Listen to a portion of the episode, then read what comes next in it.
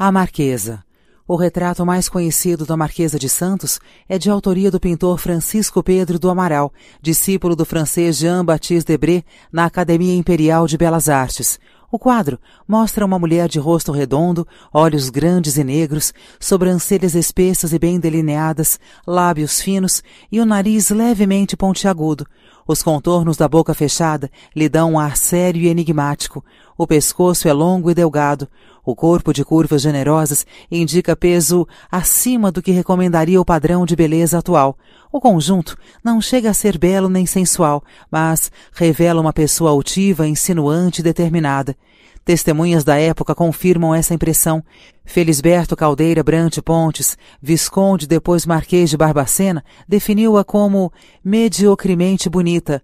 Conde Raguet, representante dos Estados Unidos no Rio de Janeiro, anotou que ela conseguiu encantar Dom Pedro, entre aspas, sem possuir grande beleza que a recomendasse. Outro diplomata, o conde de Gestas, cônsul-geral da França no Brasil, afirmou que possuía, abre aspas, um exterior agradável para um país onde não havia beleza, fecha aspas. Para o aventureiro alemão Kos Seidler, abre aspas, a marquesa absolutamente não era bonita e tinha uma corpulência fora do comum, fecha aspas. O também alemão Karl Schlichtorst acrescentou que, abre aspas, não lhe falta bastante gordura, o que corresponde ao gosto geral, fecha aspas. Nota. Tobias Monteiro, História do Império, Primeiro Reinado, página 84. Fim da nota.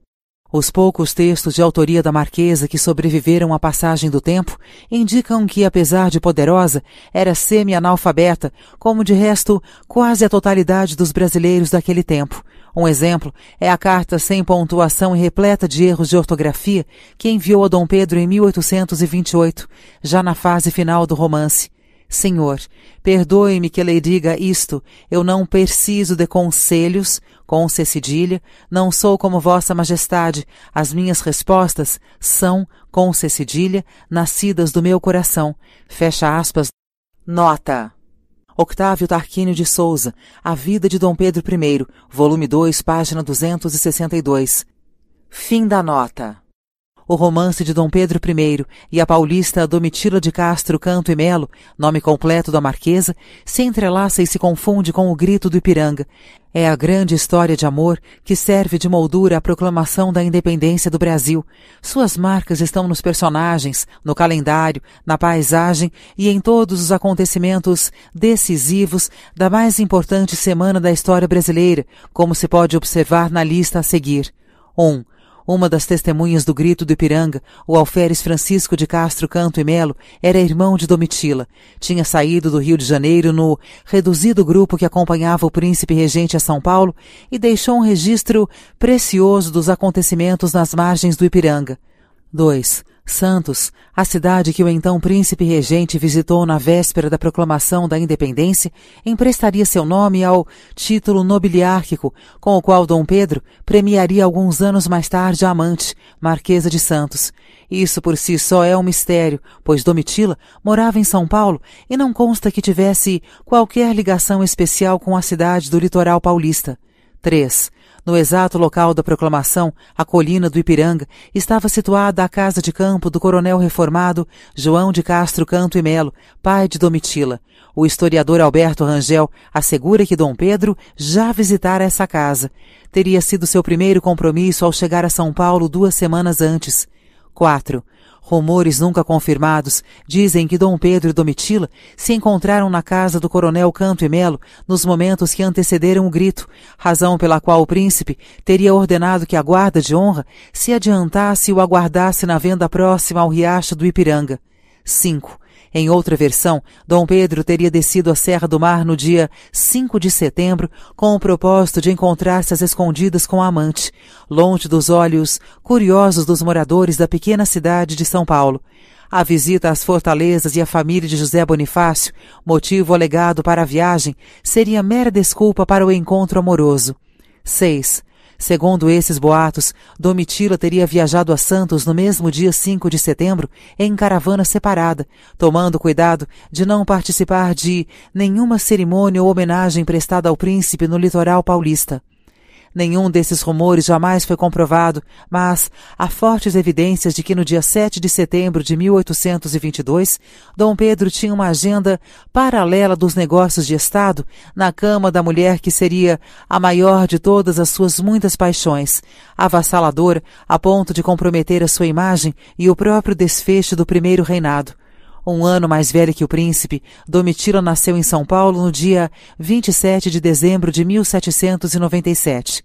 Seu pai, açoriano da Ilha Terceira e coronel reformado de cavalaria, dizia-se amigo de Dom João VI e era conhecido como, entre aspas, quebra-vinténs. À primeira vista, o apelido se deveria à grande força física do coronel, capaz de quebrar uma moeda de cobre entre os dedos. Carlos Oberacker Jr., biógrafo da imperatriz Leopoldina, afirma, porém, que na linguagem popular da época, entre aspas, vintém era sinônimo de virgindade. A alcunha do coronel seria, portanto, uma referência à sua vida sexual. Nota: Isabel Lustosa, Dom Pedro I, página 186. Fim da nota. Em janeiro de 1813, ainda uma adolescente de 15 anos, Domitila se casou com o alferes mineiro Felício Pinto Coelho de Mendonça. Começava ali uma impressionante história reprodutiva, que a levaria a engravidar pelo menos 16 vezes, das quais vingaram 14 filhos de três homens diferentes. Em 1819, já mãe de três filhos com Felício, ficou grávida em um aparente caso extraconjugal. O marido acusou-a de adultério com o coronel Francisco de Assis Lorena, filho do governador que havia construído a famosa Calçada do Lorena, a estrada percorrida na Serra do Mar por Dom Pedro no dia da independência.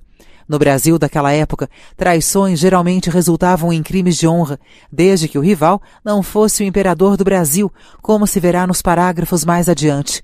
Em um país profundamente católico e conservador, a vigilância sobre a moralidade das famílias era severa e às vezes cruel por um costume herdado de Portugal ainda no século XVI, no Brasil colônia, tinha-se o hábito perverso de colocar às escondidas, durante a noite, uma guirlanda de pequenos chifres pendurada na porta dos maridos e mulheres traídos.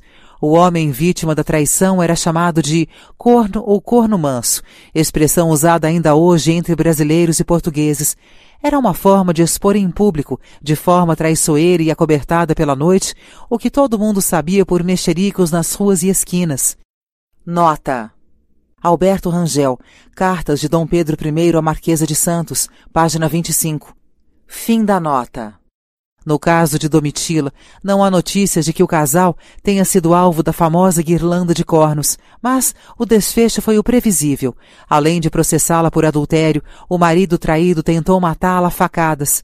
Apesar de gravemente ferida, Domitila sobreviveu e se refugiou na casa do pai, onde o príncipe regente a encontrou duas semanas antes do grito do Ipiranga.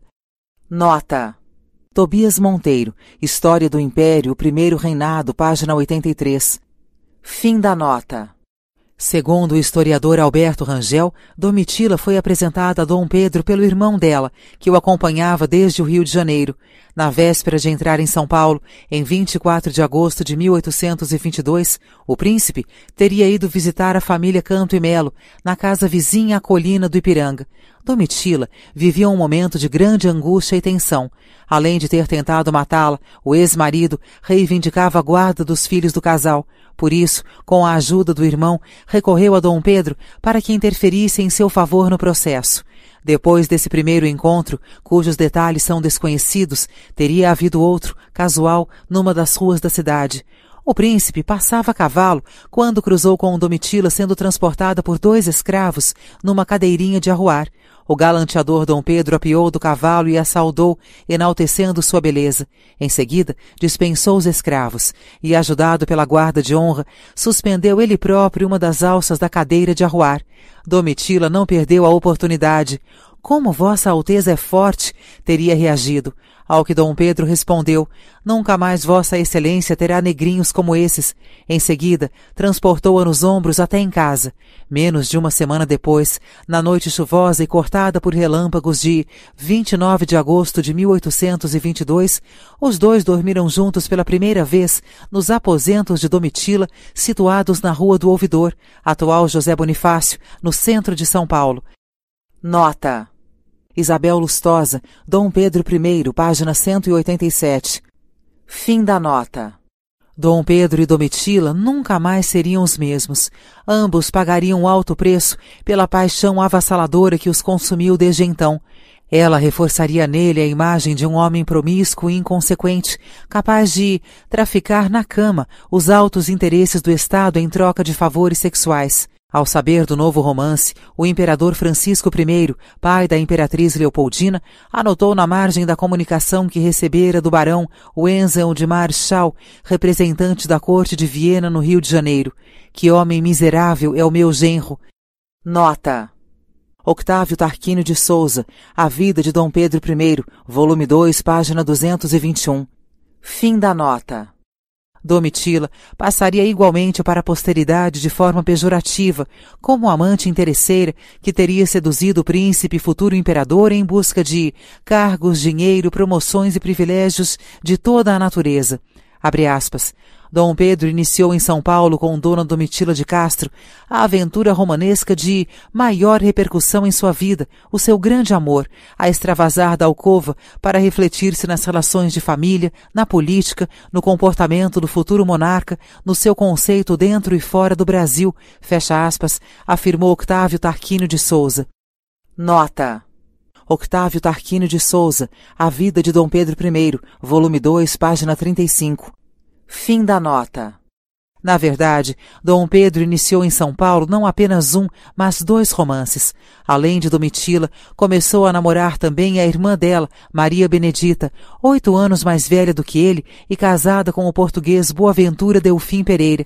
Ela engravidou do imperador no começo de 1823, mas neste caso não houve crime de honra. Ao contrário, o marido traído fingiu não tomar conhecimento da história.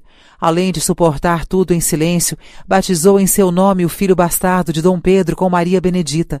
Rodrigo Delfim Pereira nasceu no Rio de Janeiro em 4 de novembro de 1823 e morreu em 1891, aos 68 anos, em Lisboa.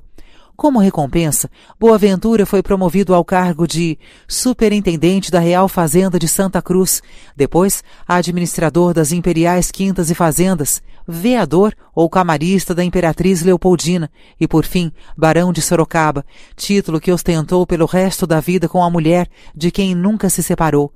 Nota. Octávio Tarquínio de Souza, A Vida de Dom Pedro I, volume 2, página 169. Fim da nota. Comportamento bem diferente teve a própria Domitila. O romance paralelo teria sido motivo de um misterioso atentado que Maria Benedita sofreria na noite de 23 de agosto de 1827, quando sua carruagem foi atingida por dois tiros de pistola na ladeira da Glória, no Rio de Janeiro. Um inquérito rapidamente engavetado por ordem de Dom Pedro apontou a já então Marquesa de Santos como suspeita de mandante da tentativa de homicídio contra a irmã. A ascensão de Domitila na corte de Dom Pedro foi meteórica. O primeiro fruto do seu novo relacionamento com o imperador veio dos tribunais. A ação movida pelo ex-marido Felício, que até as vésperas da independência se arrastava na Justiça de São Paulo, resolveu-se rapidamente com a providencial boa vontade da Igreja Católica. Por interferência do monarca, um processo canônico de anulação do casamento ficou pronto em apenas 48 horas e, sem nenhum pudor, inverteu o conteúdo das acusações. A sentença, assinada em 5 de março de 1824 pelo cônego José Caetano Ferreira de Aguiar, culpou o ex-marido de adultério e maus tratos, enquanto Domitila era apontada como esposa de, entre aspas, boa conduta. Decisão surpreendente, uma vez que àquela altura o Brasil inteiro já sabia que ela era amante de Dom Pedro. Embora tenha passado de acusador a réu, o ex-marido deixou de defender-se no processo, de modo a facilitar o desfecho. Em troca da boa conduta e da promessa de jamais voltar a importunar a ex-mulher, foi nomeado administrador da feitoria imperial de Periperi. A segunda parte do trato foi quebrada uma única vez, quando Felício, inadvertidamente, escreveu carta a um amigo na qual criticava o relacionamento de Domitila com o imperador. Para sua infelicidade, o conteúdo da correspondência chegou ao conhecimento de Dom Pedro, que, enfurecido, cavalgou cerca de 60 quilômetros para aplicar-lhe uma surra com as próprias mãos. Em seguida, obrigou o alferes a assinar um papel no qual se comprometia novamente a nunca mais incomodar Domitila. Desta vez, Felício não só cumpriu o combinado como, algum tempo depois, sujeitou-se à humilhação de pedir à ex-mulher que intercedesse junto ao imperador para que fosse promovido a sargento-mor da localidade de Pilar da Serra. Nota. Isabel Lustosa, Dom Pedro I, página 189. Fim da nota. Em 16 de janeiro de 1827, o ex-sogro Felício Moniz Pinto Coelho da Cunha, pai do alferes, também julgou-se no direito de escrever a Domitila em busca de favores. Pediu ajuda para vender aos ingleses suas lavras de minérios na província de Minas Gerais. O preço estimado era de um milhão de cruzados, mas o ex-sogro prometia pagar à marquesa uma comissão, entre aspas, como se fossem vendidas por dois milhões. Não se sabe se a venda se realizou, mas a carta comprova que Domitila era, entre aspas, acessível a negociatas, na opinião de Octávio Tarquínio de Souza. Nota. Octávio Tarquínio de Souza, Fatos e Personagens em torno de um regime, página 179. Fim da nota. Alguns meses depois de iniciado o namoro, Domitila mudou-se de São Paulo para o Rio de Janeiro a convite de Dom Pedro, que numa carta anunciava a decisão de ir buscá-la com a família. Abre aspas. Não há de cá morrer de fome, muito especialmente o meu amor, por quem estou pronto a fazer sacrifícios. Fecha aspas. Nota. Alberto Rangel, Cartas de Dom Pedro I à Marquesa de Santos, página 53. Fim da nota. O imperador abrigou-a de início em uma casa amarela situada no relativamente modesto bairro de Mata Porcos, atual Estácio, mas logo a transferiu para um luxuoso palacete encostado ao muro do Palácio da Quinta da Boa Vista, onde hoje funciona o Museu do Primeiro Reinado. O historiador Alberto Rangel afirma que nos aposentos do imperador existiria uma saída secreta, pela qual ele escapava durante a noite para se encontrar às escondidas com a amante. Nota. Alberto Rangel, Cartas de Dom Pedro I à Marquesa de Santos, página 132. Fim da nota. Discreta no início, a presença da, entre aspas, favorita, designação dada a Domitila pelo diplomata austríaco Wenzel de Marechal, logo virou motivo de escândalo no Rio de Janeiro. Em setembro de 1824, ela foi barrada na entrada do Teatrinho Constitucional de São Pedro, onde se apresentavam os atores da Companhia Apolo e suas bombinhas. Ao saber da notícia, Dom Pedro deu ordens para que o intendente-geral de polícia, Francisco Alberto Teixeira de Aragão, nomeado já por influência de Domitila, suspendesse as representações da peça teatral, despejasse os atores do edifício e mandasse queimar seus pertences numa fogueira em frente à igreja de Santana. Nota. Tobias Monteiro, História do Império, Primeiro Reinado, página 86. Fim da nota. Outro incidente aconteceu na Semana Santa de 1825, quando Domitila subiu à tribuna reservada às damas do passo para assistir às cerimônias religiosas, as senhoras da nobreza retiraram-se em protesto. Para reparar a ofensa, dias mais tarde, Dom Pedro levou ao posto de Dama de Honra da Imperatriz Leopoldina. Dessa forma, conferia à amante o direito de ocupar lugar privilegiado em todas as reuniões, passeios, viagens e outros eventos da corte. Em 12 de outubro, aniversário de Dom Pedro, deu-lhe o título de Viscondessa de Santos, entre aspas, pelos serviços que prestara à imperatriz, segundo decreto. Na mesma data, no ano seguinte, promoveu-a finalmente a Marquesa de Santos, título com o qual passaria para a história. As regalias e os privilégios se estenderam à família da amante. Seus irmãos e parentes receberam empregos, títulos e benesses de Dom Pedro. O pai morreu em 2 de novembro de 1826 e foi sepultado com honras de Estado no convento de Santo Antônio. O pomposo funeral, ao qual foi convidado todo o corpo diplomático e as mais altas autoridades do império, custou 628.280 réis, preço de seis escravos ou seis cavalos de raça, pagos por Dom Pedro I, que também anunciou que honraria todas as eventuais dívidas que o morto tivesse deixado na praça. A comunidade estrangeira do Rio de Janeiro ficou impressionada com o poder da amante de Dom Pedro. O diplomata americano Conde Raguet dizia com certo exagero que nenhum despacho imperial se obtinha sem o patrocínio de Domitila. Abre aspas. A paixão do imperador por essa mulher vai ao ponto de fazê-lo esquecer a moral e os bons costumes, fecha aspas, acrescentou Lourenço Estan, cônsul-geral da Suécia. Abre aspas. Ela tira partido disso para enriquecer, fecha aspas.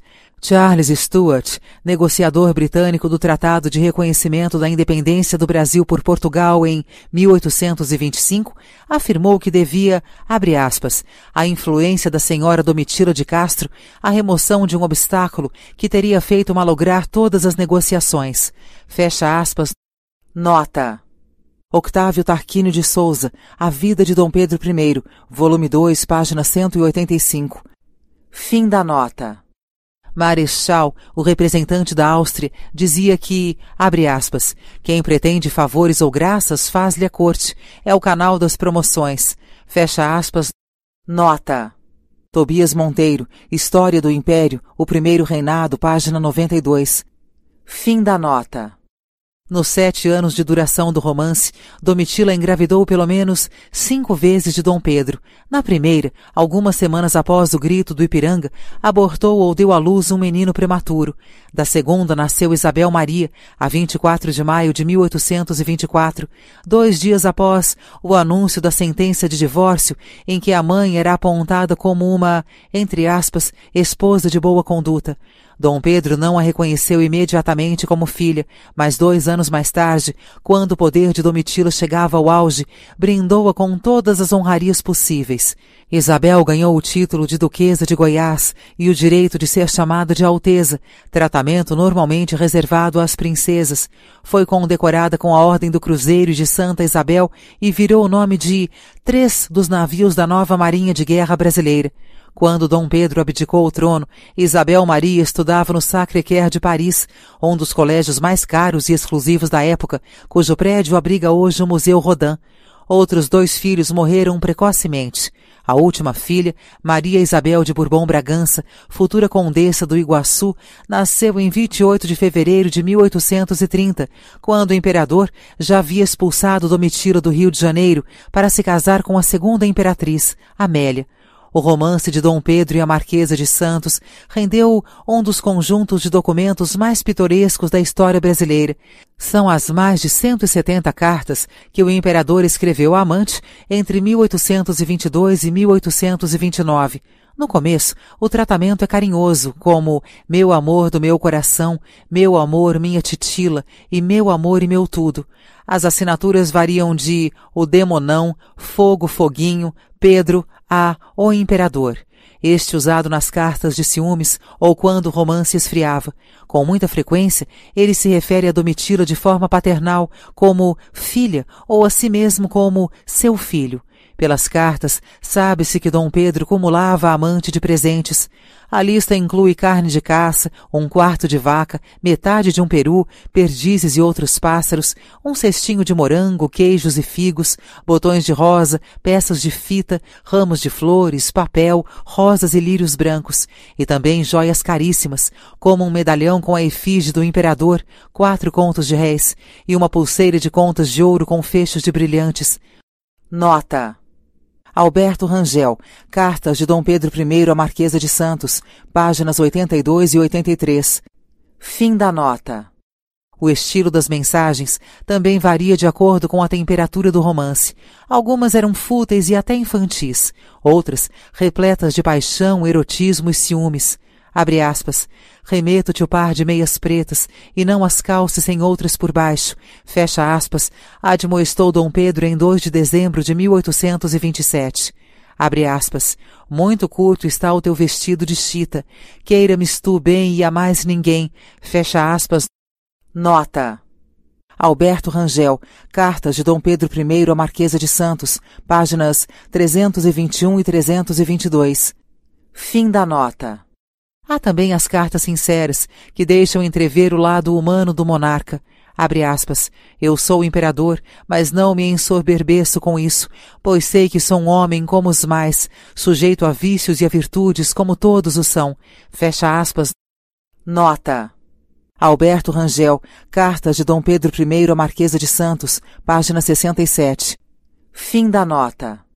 Há por fim as cartas chulas, com descrições e vocabulário mais adequados a uma borracharia de beira de estrada do que a um palácio imperial. O historiador Alberto Rangel observou que os leitores de hoje deveriam ser gratos a Dom Pedro I por, abre aspas, não saber ele ocultar nem manter ou disfarçar os seus sentimentos em boas palavras. Fecha aspas. Nota. Alberto Rangel, Cartas de Dom Pedro I à Marquesa de Santos, página 37. Fim da nota. Algumas dessas correspondências trazem detalhes curiosos a respeito da anatomia do imperador em linguagem crua. Abre aspas. Tua coisa está sem novidade, está boa, e as áreas têm diminuído, e agora já as não deito tão finas, e por isso a urina vem clara, fecha aspas, anuncia Dom Pedro em missiva sem data. Nota. Luiz Lamego, Dom Pedro I, Herói e Enfermo, página 151. Fim da nota. A tua coisa era, obviamente, a genitália do imperador, e o texto dá a entender que, enquanto se relacionava com a marquesa, aparentemente contraíra uma doença venérea, moléstia comum na época. Em outra carta, Dom Pedro voltaria a se referir à própria genitália de forma ainda mais divertida, máquina triforme. Também insinua haver traído a amante e se diz arrependido. Desgraçado daquele homem que uma vez desconcerta a máquina triforme, porque depois, para tornar a atinar, custa os diabos, e muito mais desgraçado sou eu por ter feito este desconcerto com ofensa de ti, minha filha. Não falo em coisas passadas, pois o remédio é emenda, só faço chorar por tê-las feito. É um apuro de falar a verdade e de não querer encobrir nada que me obriga a fazer-te esta participação. Nota. Cartas de Dom Pedro I à Marquesa de Santos, página 290 e 291. Fim da nota. Em tom mais carinhoso, Dom Pedro comunica o envio de um presente em 12 de outubro de 1827, data do aniversário dele. Minha filha, já que não posso arrancar meu coração para te mandar, recebe esses dois cabelos do meu bigode, que arranquei agora mesmo. Alberto Rangel conta que, junto da correspondência de Dom Pedro conservada na Biblioteca Nacional do Rio de Janeiro, existe, abre aspas, um pacote de papel encerrando cabelos de suspeita origem, fecha aspas, que seriam, entre aspas, mais recônditos do que os do bigode citados nesta carta. Nota. Cartas de Dom Pedro I à Marquesa de Santos, páginas 285 e 286. Fim da nota. Enquanto Domitila crescia em prestígio, a imperatriz Leopoldina mergulhava cada vez mais fundo num abismo depressivo que a levaria à morte em dezembro de 1826. A primeira humilhação imposta por Dom Pedro à mulher fora a elevação da amante ao cargo de dama de honra da corte. Significava, abre aspas, infligir à imperatriz o mais odioso dos incômodos, isto é, a sua presença, desde que saía de seus apartamentos privados, fecha aspas, segundo observou a inglesa Maria Graham, preceptora da princesa Maria da Glória. Desesperada com as demonstrações públicas de infidelidade do marido, Leopoldina chegou a pedir ao pai, Francisco I, que a aceitasse de volta em Viena. Diante da demora na resposta, cogitou abandonar o palácio, recolher-se ao convento da ajuda no Rio de Janeiro e ali aguardar a decisão do pai. Nota. Octávio Tarquínio de Souza, A Vida de Dom Pedro I, volume 2, página 221. Fim da nota. O auge das humilhações foi a viagem de dois meses que o imperador empreendeu a Bahia entre fevereiro e abril de 1826, bem diferente das precárias cavalgadas a Minas Gerais e São Paulo às vésperas do grito do Ipiranga. A frota, composta por quatro navios, transportava mais de duzentas pessoas, que incluíam a amante Domitila, a imperatriz Leopoldina, a princesa Maria da Glória, diversos barões, viscondes, secretários particulares, membros do clero, funcionários públicos e militares de alta patente. Os suprimentos para a viagem, comprados no Rio de Janeiro, incluíam 800 galinhas, 300 frangos, 200 marrecos, 20 perus, 50 pombos, 260 dúzias de ovos, 30 porcos adultos e 15 leitões, 30 carneiros, 6 cabras, 10 caixas de vinho francês, sendo 4 de Chateau Margaux e 6 de Leroy Medoc, além de uma grande quantidade de frutas, verduras, legumes, biscoitos, café, chá, geleia, chocolate e queijos. Nota. Octávio Tarquínio de Souza, A Vida de Dom Pedro I, volume 2, página 192, 3. Fim da nota. Na travessia entre o Rio de Janeiro e Salvador, Dom Pedro costumava passear pelo convés acompanhado de Domitila e da princesa Maria da Glória. Também jantavam juntos, enquanto Leopoldina fazia as refeições sozinha em seus aposentos. Na capital baiana, o imperador e a amante ficaram hospedados no mesmo prédio, Leopoldina em outro, vizinho ao deles. Nota. Neil Macaulay, Dom Pedro, página 190. Fim da nota. Abre aspas. A viagem da corte à Bahia provocou um grande escândalo, pois o imperador, ao se fazer acompanhar pela imperatriz, sua filha mais velha e sua amante titular, chocou logicamente todo mundo, fecha aspas, assinalou Enzel de Marechal. Nota. Alberto Rangel, Cartas de Dom Pedro I à Marquesa de Santos, página 117. Fim da nota. Uma derradeira humilhação estava reservada a Leopoldina já no seu leito de morte. Em dezembro de 1826, enquanto a imperatriz agonizava no palácio da Quinta da Boa Vista, a Marquesa de Santos tentou usar a prerrogativa de dama da corte para entrar no quarto. Foi barrada na porta pela Marquesa de Aguiar e pelo ministro Francisco Vilela Barbosa, Marquês de Paranaguá. Por favor, minha senhora, aqui não, lhe teria dito o Marquês. Ofendida, Domitila se retirou, mas queixou-se a Dom Pedro, que, em represália, demitiu Vilela Barbosa do ministério e puniu todos os funcionários envolvidos no episódio. A morte de Leopoldina, porém, foi um golpe fatal no romance do imperador com a marquesa. Viúvo, Dom Pedro sabia que, para manter o prestígio do trono brasileiro junto às potências estrangeiras, precisava se casar novamente com uma princesa europeia. Domitila, obviamente, era um empecilho nas negociações e tinha de ser afastada da corte o mais rapidamente possível. Aspas. Brilhante casamento, no estado atual das coisas, não se consegue sem tempo, paciência, fecha aspas, avisou de Londres o Marquês de Barbacena, encarregado de procurar uma candidata na Europa. Nota. Luiz Lamego, Dom Pedro I, Herói e Enfermo, página 129. Fim da nota. Assustadas com a má reputação do imperador, apontado como um mulherengo incorrigível, cuja conduta teria sido responsável pela morte de Leopoldina, nada menos que dez princesas recusaram a proposta de casar-se com ele em segundas núpcias. Já na quarta recusa, Dom Pedro mostrava-se profundamente constrangido. Abre aspas. Quatro repulsas recebidas em silêncio são suficientes para comprovarem ao mundo inteiro que eu busquei fazer o meu dever procurando casar-me. Fecha aspas, escreveu ao ex-sogro, Francisco I. Abre aspas. Receber uma quinta repulsa envolve desonra não só à minha pessoa, mas ao império. Portanto, estou firmemente decidido a desistir da empresa. Fecha aspas. Nota.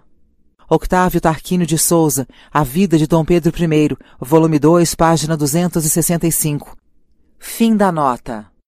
Em agosto de 1828, enviou novas instruções ao Marquês de Barbacena, indicando que, para não correr riscos de novas recusas, poderia ser mais flexível nas negociações. Abre aspas. O meu desejo e grande fim é obter uma princesa que, por seu nascimento, formosura, virtude, instrução, venha fazer a minha felicidade e a do império. Quando não seja possível reunir as quatro condições, podereis admitir alguma diminuição na primeira e na quarta, contanto que a segunda e a terceira sejam constantes. Fecha aspas. Nota. Luiz Lamego, Dom Pedro I, Herói e Enfermo, página 128. Fim da nota. Em resumo, a noiva poderia não ser muito nobre e até um pouco ignorante, desde que fosse bonita e virtuosa, e foi de fato o que aconteceu. Com a ajuda de seus diplomatas na Europa, o sortudo Dom Pedro encontrou não apenas uma princesa virtuosa, mas uma mulher lindíssima na flor dos seus 17 anos. Sua nobreza, porém, era de segunda linha. Nascida em Milão em 31 de julho de 1812, Amélia Augusta Eugênia Napoleona de Beauharnais era neta da imperatriz Josefina, primeira mulher de Napoleão Bonaparte. O pai, Eugênio de Beauharnais, fora um dos grandes generais do imbatível exército francês e ganhara de Napoleão, como recompensa pelas vitórias, o título de vice-rei da Itália. Sua linhagem estava, portanto, contaminada pelos laços familiares do ogro usurpador, o imperador francês que durante um quarto de século humilhara os tronos europeus. Como estirpe, os Borroné nem se comparavam aos Habsburgo austríacos da primeira imperatriz Leopoldina. Estes sim, nobres de primeira linha, admirados, respeitados e reconhecidos por todas as monarquias europeias. Nada disso, porém, parecia incomodar Dom Pedro. Afinal, ele admirava Napoleão, de quem já tinha sido parente uma vez no primeiro casamento, como se viu alguns capítulos atrás. E, acima de tudo, Amélia era uma mulher estonteante. Abre aspas. O original é muito superior ao retrato. Fecha aspas. Avisou Barbacena ao anunciar o desfecho da negociação finalmente bem sucedida, em maio de 1829, em carta acompanhada do retrato da princesa. Nota. Octávio Tarquínio de Souza, A Vida de Dom Pedro I, volume 3, página 16. Fim da nota. Abre aspas. Meu entusiasmo é tão grande que só me falta estar doido. Fecha aspas. Reagiu o imperador brasileiro. Nota. Octávio Tarquínio de Souza, A Vida de Dom Pedro I, volume 3, página 16. Fim da nota. Amélia chegou ao Rio de Janeiro em outubro de 1829, quase três anos após a morte de Leopoldina. Ao desembarcar, usava um vestido cor-de-rosa adornado de rendas.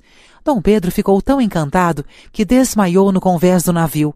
Em seguida, criou em sua homenagem uma das condecorações mais bonitas e desejadas do Império Brasileiro, a Ordem da Rosa, cujo lema seria, sugestivamente, amor e fidelidade. Nota Tobias Monteiro, História do Império, o Primeiro Reinado, página 141. Fim da nota. Apesar de jovem e bonita, no entanto, Amélia não era ingênua. A primeira providência da nova imperatriz foi botar ordem na casa. Trocou os criados e camareiros e impôs nova etiqueta nos maus modos da corte do Rio de Janeiro. Mudou até o idioma. A partir de sua chegada, falava-se francês. Também afastou do palácio todos os amigos desqualificados do imperador e expulsou a até então paparicada filha de Domitila, a duquesa de Goiás, despachada para o internato em Paris. O imperador aceitou tudo com resignação e foi recompensado por isso. A segunda imperatriz deu a Dom Pedro mais uma filha, Maria Amélia Augusta, nascida em 1831 e falecida em 1853, antes de completar 22 anos. Foi, principalmente, uma companheira fiel e dedicada até o fim da vida.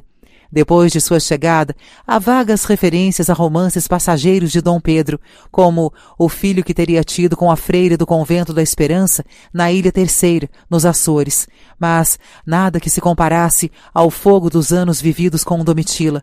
Pode-se dizer que, na medida do possível, Dom Pedro foi um homem surpreendentemente fiel a Amélia.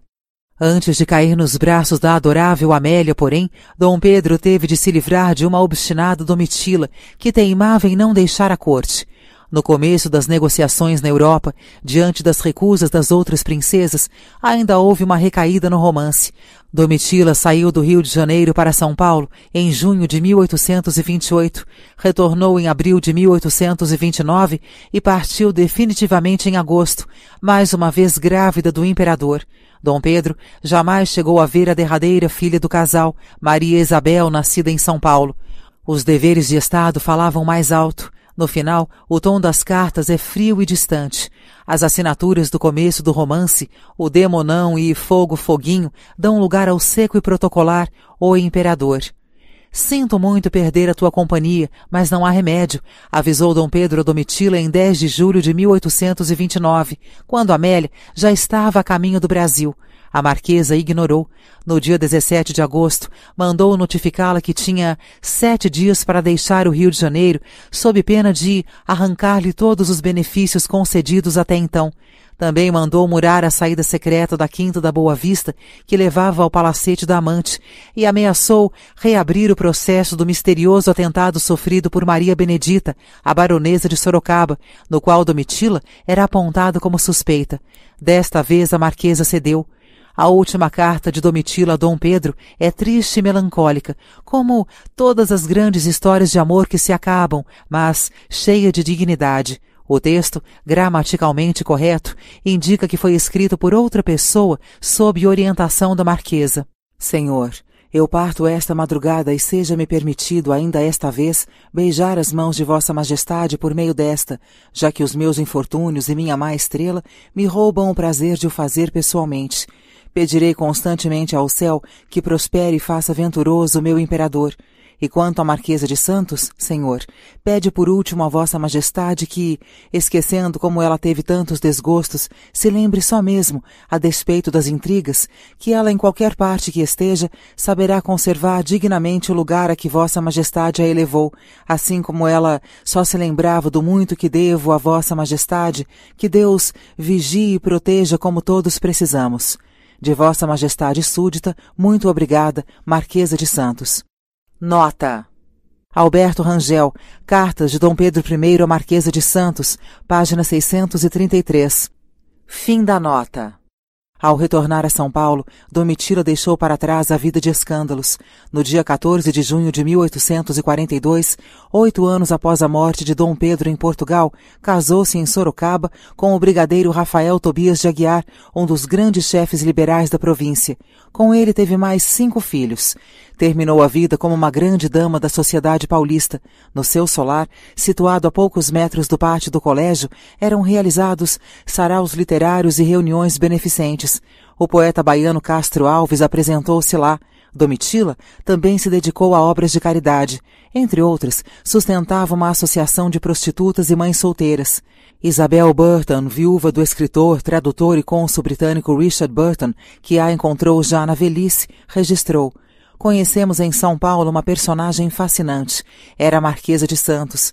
Era positivamente uma grande dama, muito simpática, absolutamente encantadora, sabedora de uma infinidade de casos do Rio de Janeiro, da corte e da família imperial e das coisas daquele tempo. Tinha belos olhos negros, cheios de simpatia, inteligência e conhecimento do mundo. Numa das visitas, Isabel foi recebida na cozinha por Domitila, entre aspas, sentada no chão a fumar não um cigarro, mas cachimbo. Nota. Alberto Rangel, Cartas de Dom Pedro I à Marquesa de Santos, página 59. Fim da nota. O hábito de fumar cachimbo era comum entre as mulheres da época. A Marquesa de Santos faleceu de enterocolite no dia 13 de novembro de 1867 e foi sepultada no cemitério da Consolação, cujas terras tinham sido por ela doadas à cidade de São Paulo. No seu testamento, mandou perdoar dívidas e distribuir dinheiro aos pobres, deu a liberdade a quatro escravos e encomendou setenta missas, vinte pelos escravos mortos e cinquenta pela sua própria alma. Nota Tobias Monteiro, História do Império, o Primeiro Reinado, página 96. Fim da nota. O rei português. Dom João VI morreu de forma misteriosa em 10 de março de 1826, dois meses antes de completar 59 anos. A agonia começou na semana anterior, com uma crise de fígado que o fez vomitar uma substância esverdeada e amarga produzida pela bilis. Na manhã seguinte, mais bem disposto, pediu que o levassem a dar um passeio de carruagem ao longo do rio Tejo. No dia 4, parecia recuperado. Acordou e almoçou com um apetite de sempre, um frango corado, queijo, torradas e laranjas produzidas no norte da África. Depois de ingerir as frutas, porém, teve nova crise, devastadora e sem volta, com vômitos e convulsões. A hipótese de envenenamento, muito comentada na época, ganhou fôlego recentemente em análises dos restos mortais de Dom João, feitas durante o trabalho de restauro da igreja de São Vicente de Fora, em Lisboa, onde foi sepultado. O estudo indicou elevada concentração de arsênico nas vísceras, em quantidade suficiente para matá-lo em poucas horas. Nota: Jorge Pedreira e Fernando Dores Costa, Dom João VI, Um Príncipe entre Dois Continentes, página 423. Fim da nota. Quem teria assassinado o rei de Portugal? Em 1826, os dois maiores interessados no desaparecimento de Dom João VI eram sua mulher, a rainha Carlota Joaquina, que contra ele ensaiara inúmeras conspirações fracassadas, e o filho mais novo do casal, príncipe Dom Miguel, o segundo na linha sucessória do trono, e que já uma vez tentara um golpe mal sucedido contra o pai. Em conversa com o embaixador britânico William Cut, dois meses mais tarde, a própria rainha reforçaria os boatos ao dizer que o marido havia sido, entre aspas, envenenado pelos bandidos que o cercavam. Deu até a composição da substância utilizada para matá-lo, um composto de arsênico chamado água tofana. Nota. Isa Salles, O Coração do Rei, página 167. Fim da nota. A notícia do falecimento do rei produziu uma onda de choque que atravessou o Atlântico e causou furor no Rio de Janeiro. Em princípio, com a independência, todos os vínculos que prendiam o Brasil a Portugal haviam se rompido.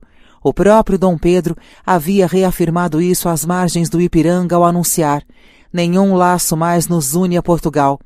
Em outra declaração famosa, contida em carta ao pai já citada neste livro, dissera: De Portugal nada, Nada, não queremos nada. A morte de Dom João demonstrou que eram afirmações mais retóricas do que práticas. Por mais que se declarasse brasileiro de coração, Dom Pedro continuava ligado à antiga metrópole por laços poderosos que incluíam a sucessão no trono lusitano. Ao tomar conhecimento oficial da morte do pai, no dia 24 de abril, Dom Pedro recebeu também os papéis timbrados com a notificação de que era o legítimo herdeiro do trono português. Bastava dizer sim para usar duas coroas, a do Brasil, já sua na condição de imperador, e a de Portugal, como sucessor de Dom João. Obviamente não era uma decisão tão simples. Ao contrário, talvez em nenhum outro momento de sua vida Dom Pedro tivesse se confrontado com um dilema tão complicado de resolver. Caso decidisse acumular as duas coroas e voltasse para Lisboa, cidade onde nascera, anularia a independência do Brasil, cuja ruptura com Portugal custara sangue e muito sofrimento na guerra encerrada apenas dois anos antes. Numa alternativa também difícil de aceitar, se continuasse a governar do Rio de Janeiro, Portugal seria devolvido à condição de colônia do Brasil, situação que de fato vigorara durante a permanência da corte de Dom João nos trópicos. Recusar a coroa portuguesa implicava igualmente consequências drásticas. Havia uma guerra em andamento em Portugal entre liberais e absolutistas. Dom Pedro era visto como esperança de solução pelos liberais e, em hipótese alguma, poderia se omitir. Assustado com a encruzilhada que o destino colocara em seu caminho, o imperador pediu orientação a oito conselheiros. Um deles, Frei Antônio de Arrábida, seu fiel confessor e português de nascimento, opinou que não haveria mal algum em assumir as duas coroas, desde que Portugal e Brasil fossem mantidos como reinos autônomos sob a liderança de um mesmo monarca. Os brasileiros, no entanto, foram majoritariamente contrários à proposta. Abre aspas. Todos os argumentos que empregamos em defesa da nossa independência se voltariam contra Vossa Majestade, fecha aspas, alertou Felisberto Caldeira Brant, o Marquês de Barbacena. Sugeriu que Dom Pedro conservasse a coroa portuguesa apenas pelo tempo necessário para garantir a independência das duas nações e colocar alguma ordem na conturbada situação política em Lisboa. Significava confirmar a regência da irmã Isabel Maria, nomeada por Dom João VI nos dias finais de sua agonia, dar anistia aos presos políticos e uma constituição a Portugal, convocar as cortes para referendá-la e abdicar em favor da filha Maria da Glória, então ainda uma criança de sete anos. Nota. Octávio Tarquínio de Souza, A Vida de Dom Pedro I, volume 2, páginas 200 a 205. Fim da nota. Dom Pedro acatou o parecer de Barbacena e deu a notícia na sessão inaugural da primeira legislatura do Parlamento Brasileiro, em maio de 1826. Abre aspas. Agora conheçam alguns brasileiros incrédulos que o interesse pelo Brasil e o amor por sua independência é tão forte em mim que abdiquei a coroa portuguesa para não comprometer os interesses do Brasil, do qual sou defensor perpétuo. Fecha aspas. A reação entre os parlamentares foi de entusiasmo. Até mesmo opositores ferrenhos, como o deputado mineiro Bernardo Pereira de Vasconcelos, futuro ministro do Império, elogiaram o gesto. Abre aspas. Este reconhecimento consolida o sistema brasileiro, enchendo de alegria o coração dos brasileiros, fecha aspas, afirmou Vasconcelos, para reafirmar em seguida, abre aspas, as virtudes pelas quais o mundo já dá à vossa majestade imperial o nome de herói do século XIX, fecha aspas. Nota. Isa Salles, O Coração do Rei, página 176. Fim da nota. Dom Pedro foi rei de Portugal com o nome de Pedro IV entre 20 de março e 2 de maio de 1826, data da abdicação em favor da filha Maria da Glória. Na prática, só exerceu seus poderes por uma semana, a partir de 26 de abril, dia em que aceitou oficialmente a coroa que lhe era oferecida pelos papéis que chegavam de Lisboa. Nesses escassos sete dias, tomou decisões de grande impacto. A mais importante foi dar aos portugueses uma nova Constituição. A anterior, votada pelas Cortes de 1822, havia sido revogada em maio do ano seguinte, no movimento conhecido como Vila Francada, insurreição contra os liberais comandada pelo infante Dom Miguel na cidade de Vila Franca de Xira, que dissolveu as cortes e devolveu Dom João VI à condição de rei absoluto. A nova Constituição de Dom Pedro era uma cópia quase literal da brasileira, outorgada pelo imperador dois anos antes, como mostra um documento hoje guardado no Museu Imperial de Petrópolis. É o projeto da nova Carta Constitucional Portuguesa, com as emendas feitas no texto da lei brasileira por ordem do imperador. As anotações, rabiscadas com a letra de Francisco Gomes da Silva, o Chalaça, amigo e secretário particular de Dom Pedro, revelam mudanças cosméticas. Onde estava escrito, por exemplo, Império do Brasil, passou a constar Reino de Portugal.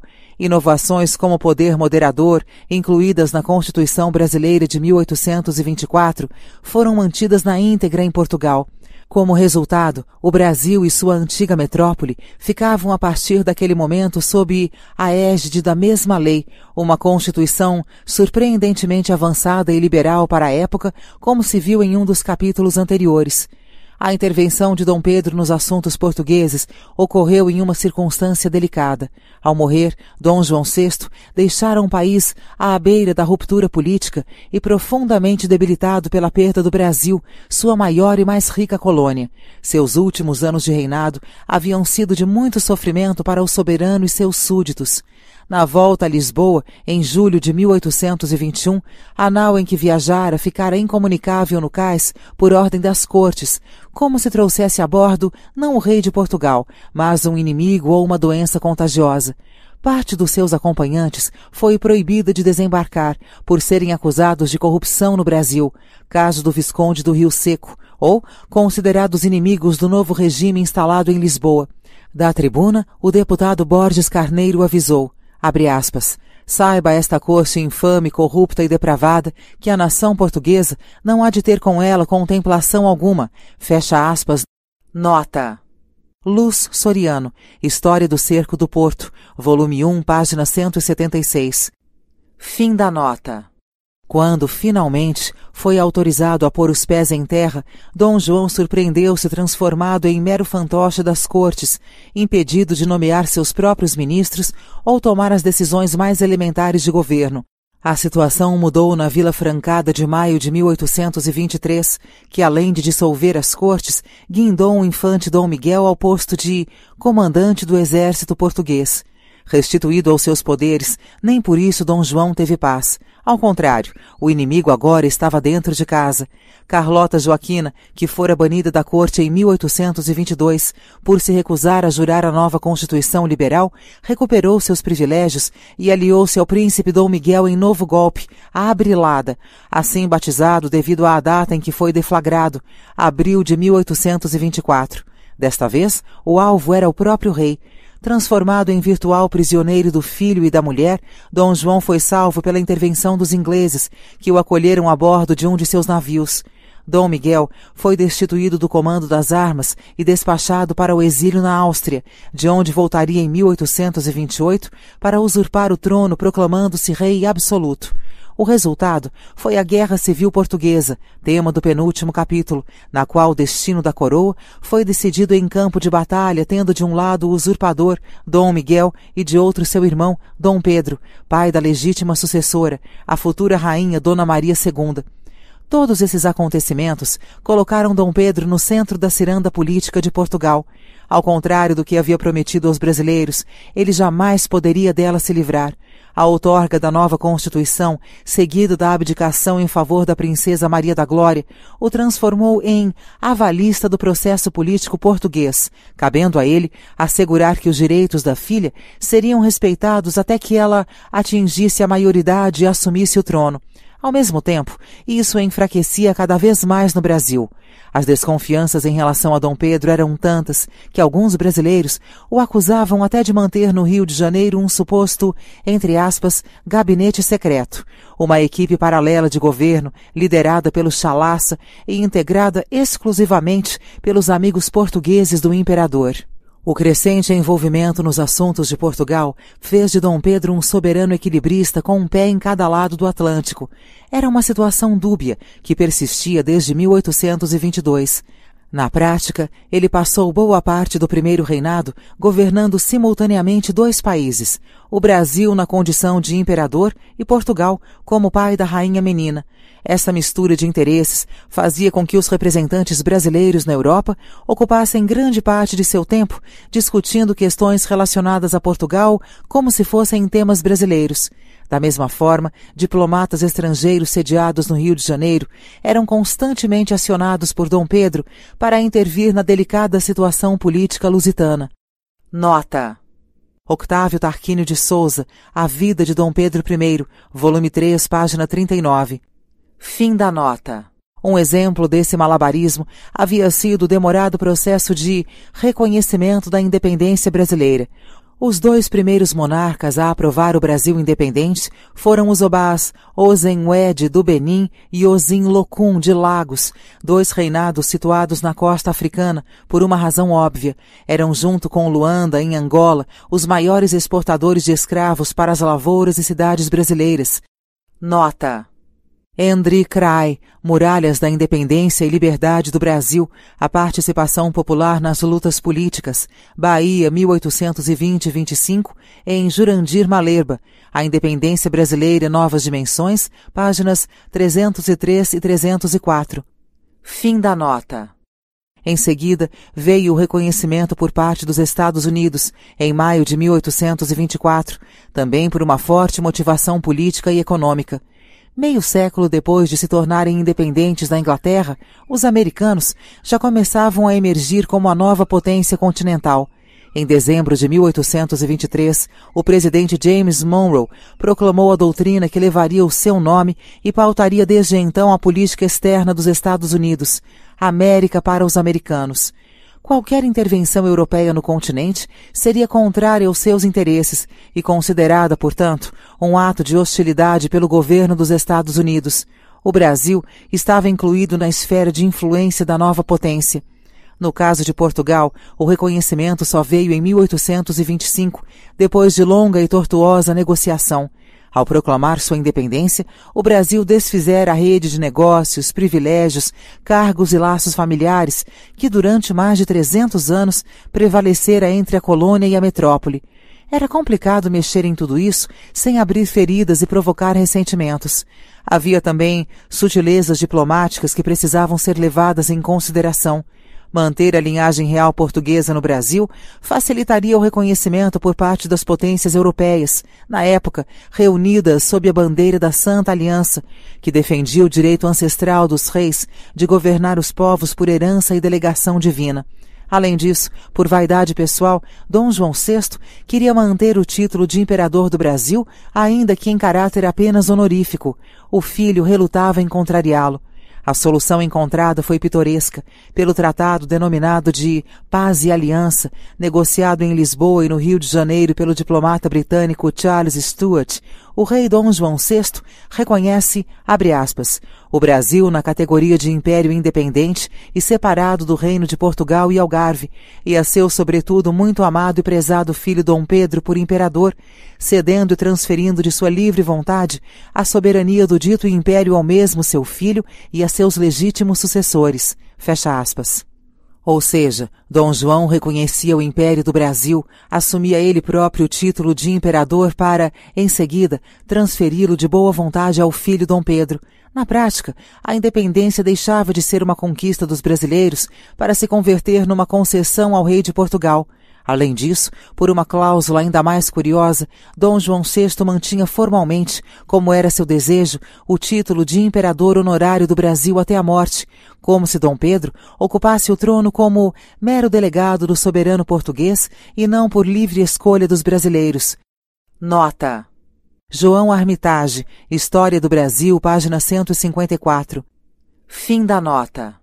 Abre aspas. Resumia-se tudo num negócio de família, fecha aspas, assinalou o historiador Luiz Lamego. Abre aspas. O pai cedia ao filho a colônia, reservando-se, porém, o título de imperador. Fecha aspas. Nota.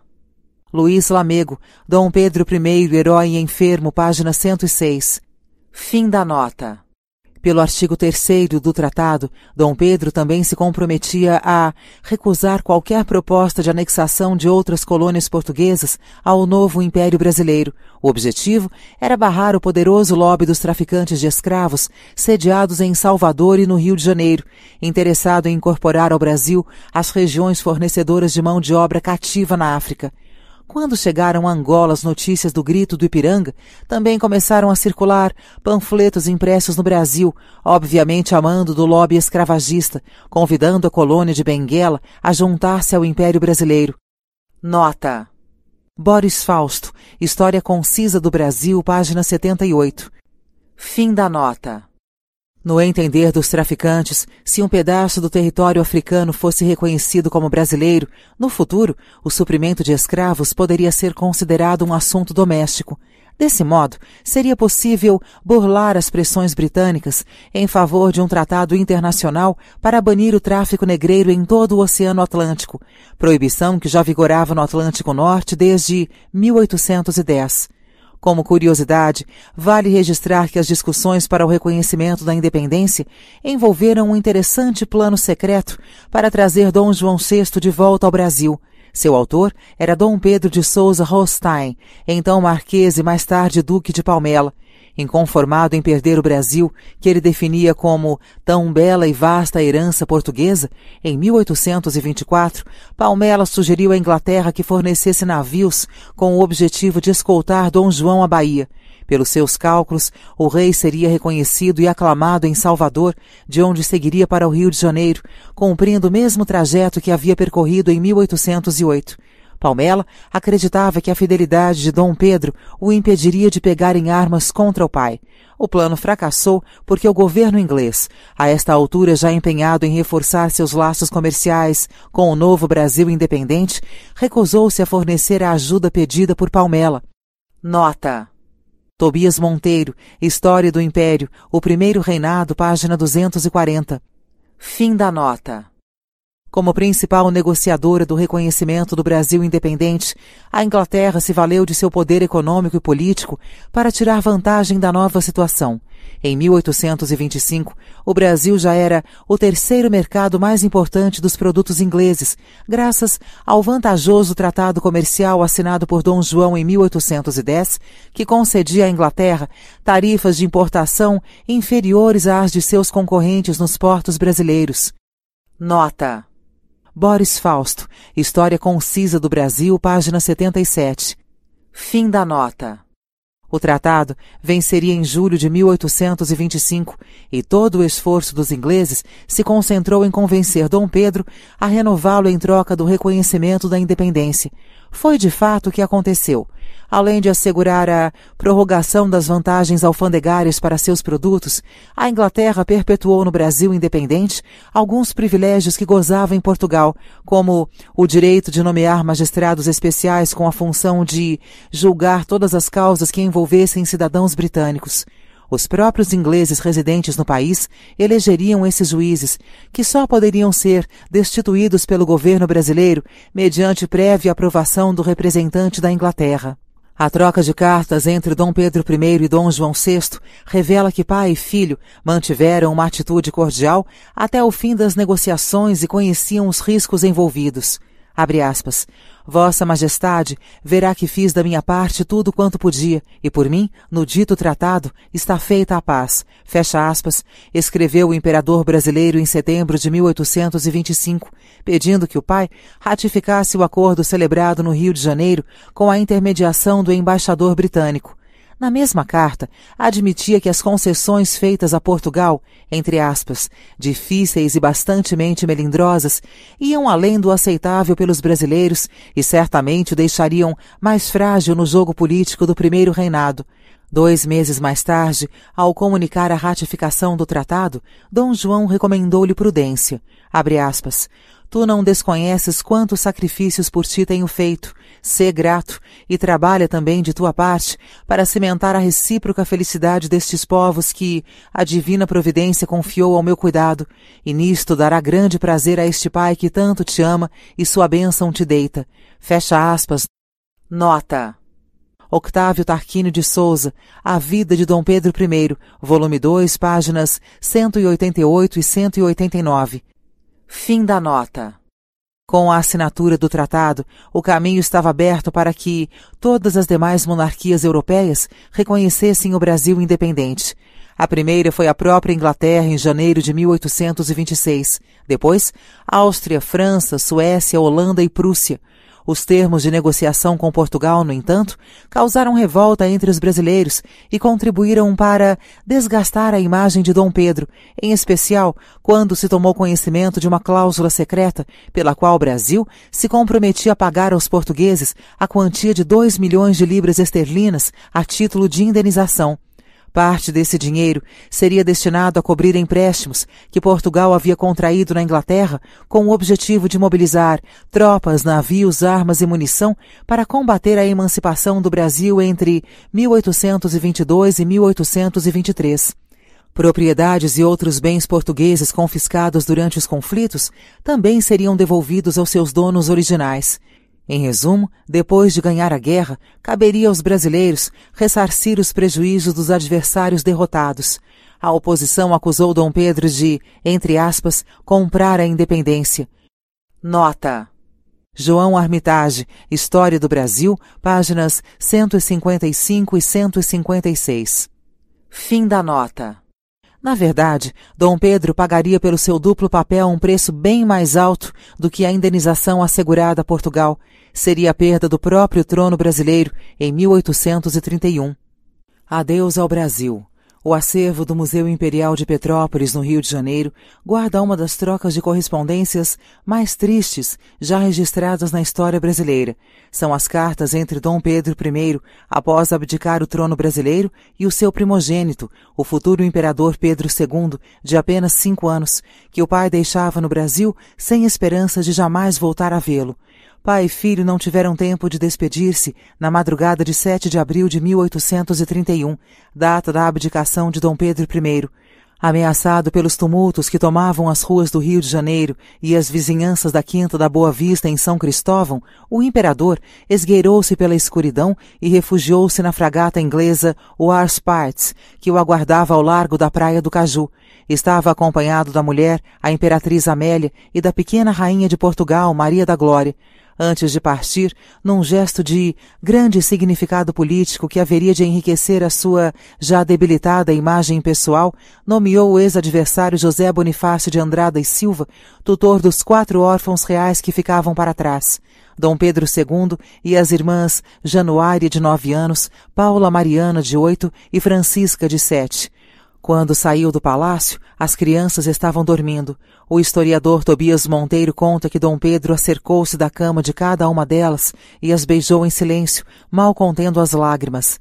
Nota. Tobias Monteiro, História do Império, o Primeiro Reinado, página 218. Fim da nota. O impacto dessa ruptura familiar, forçada pelos acontecimentos políticos, pode ser medido pela correspondência entre pai e filho nos anos seguintes.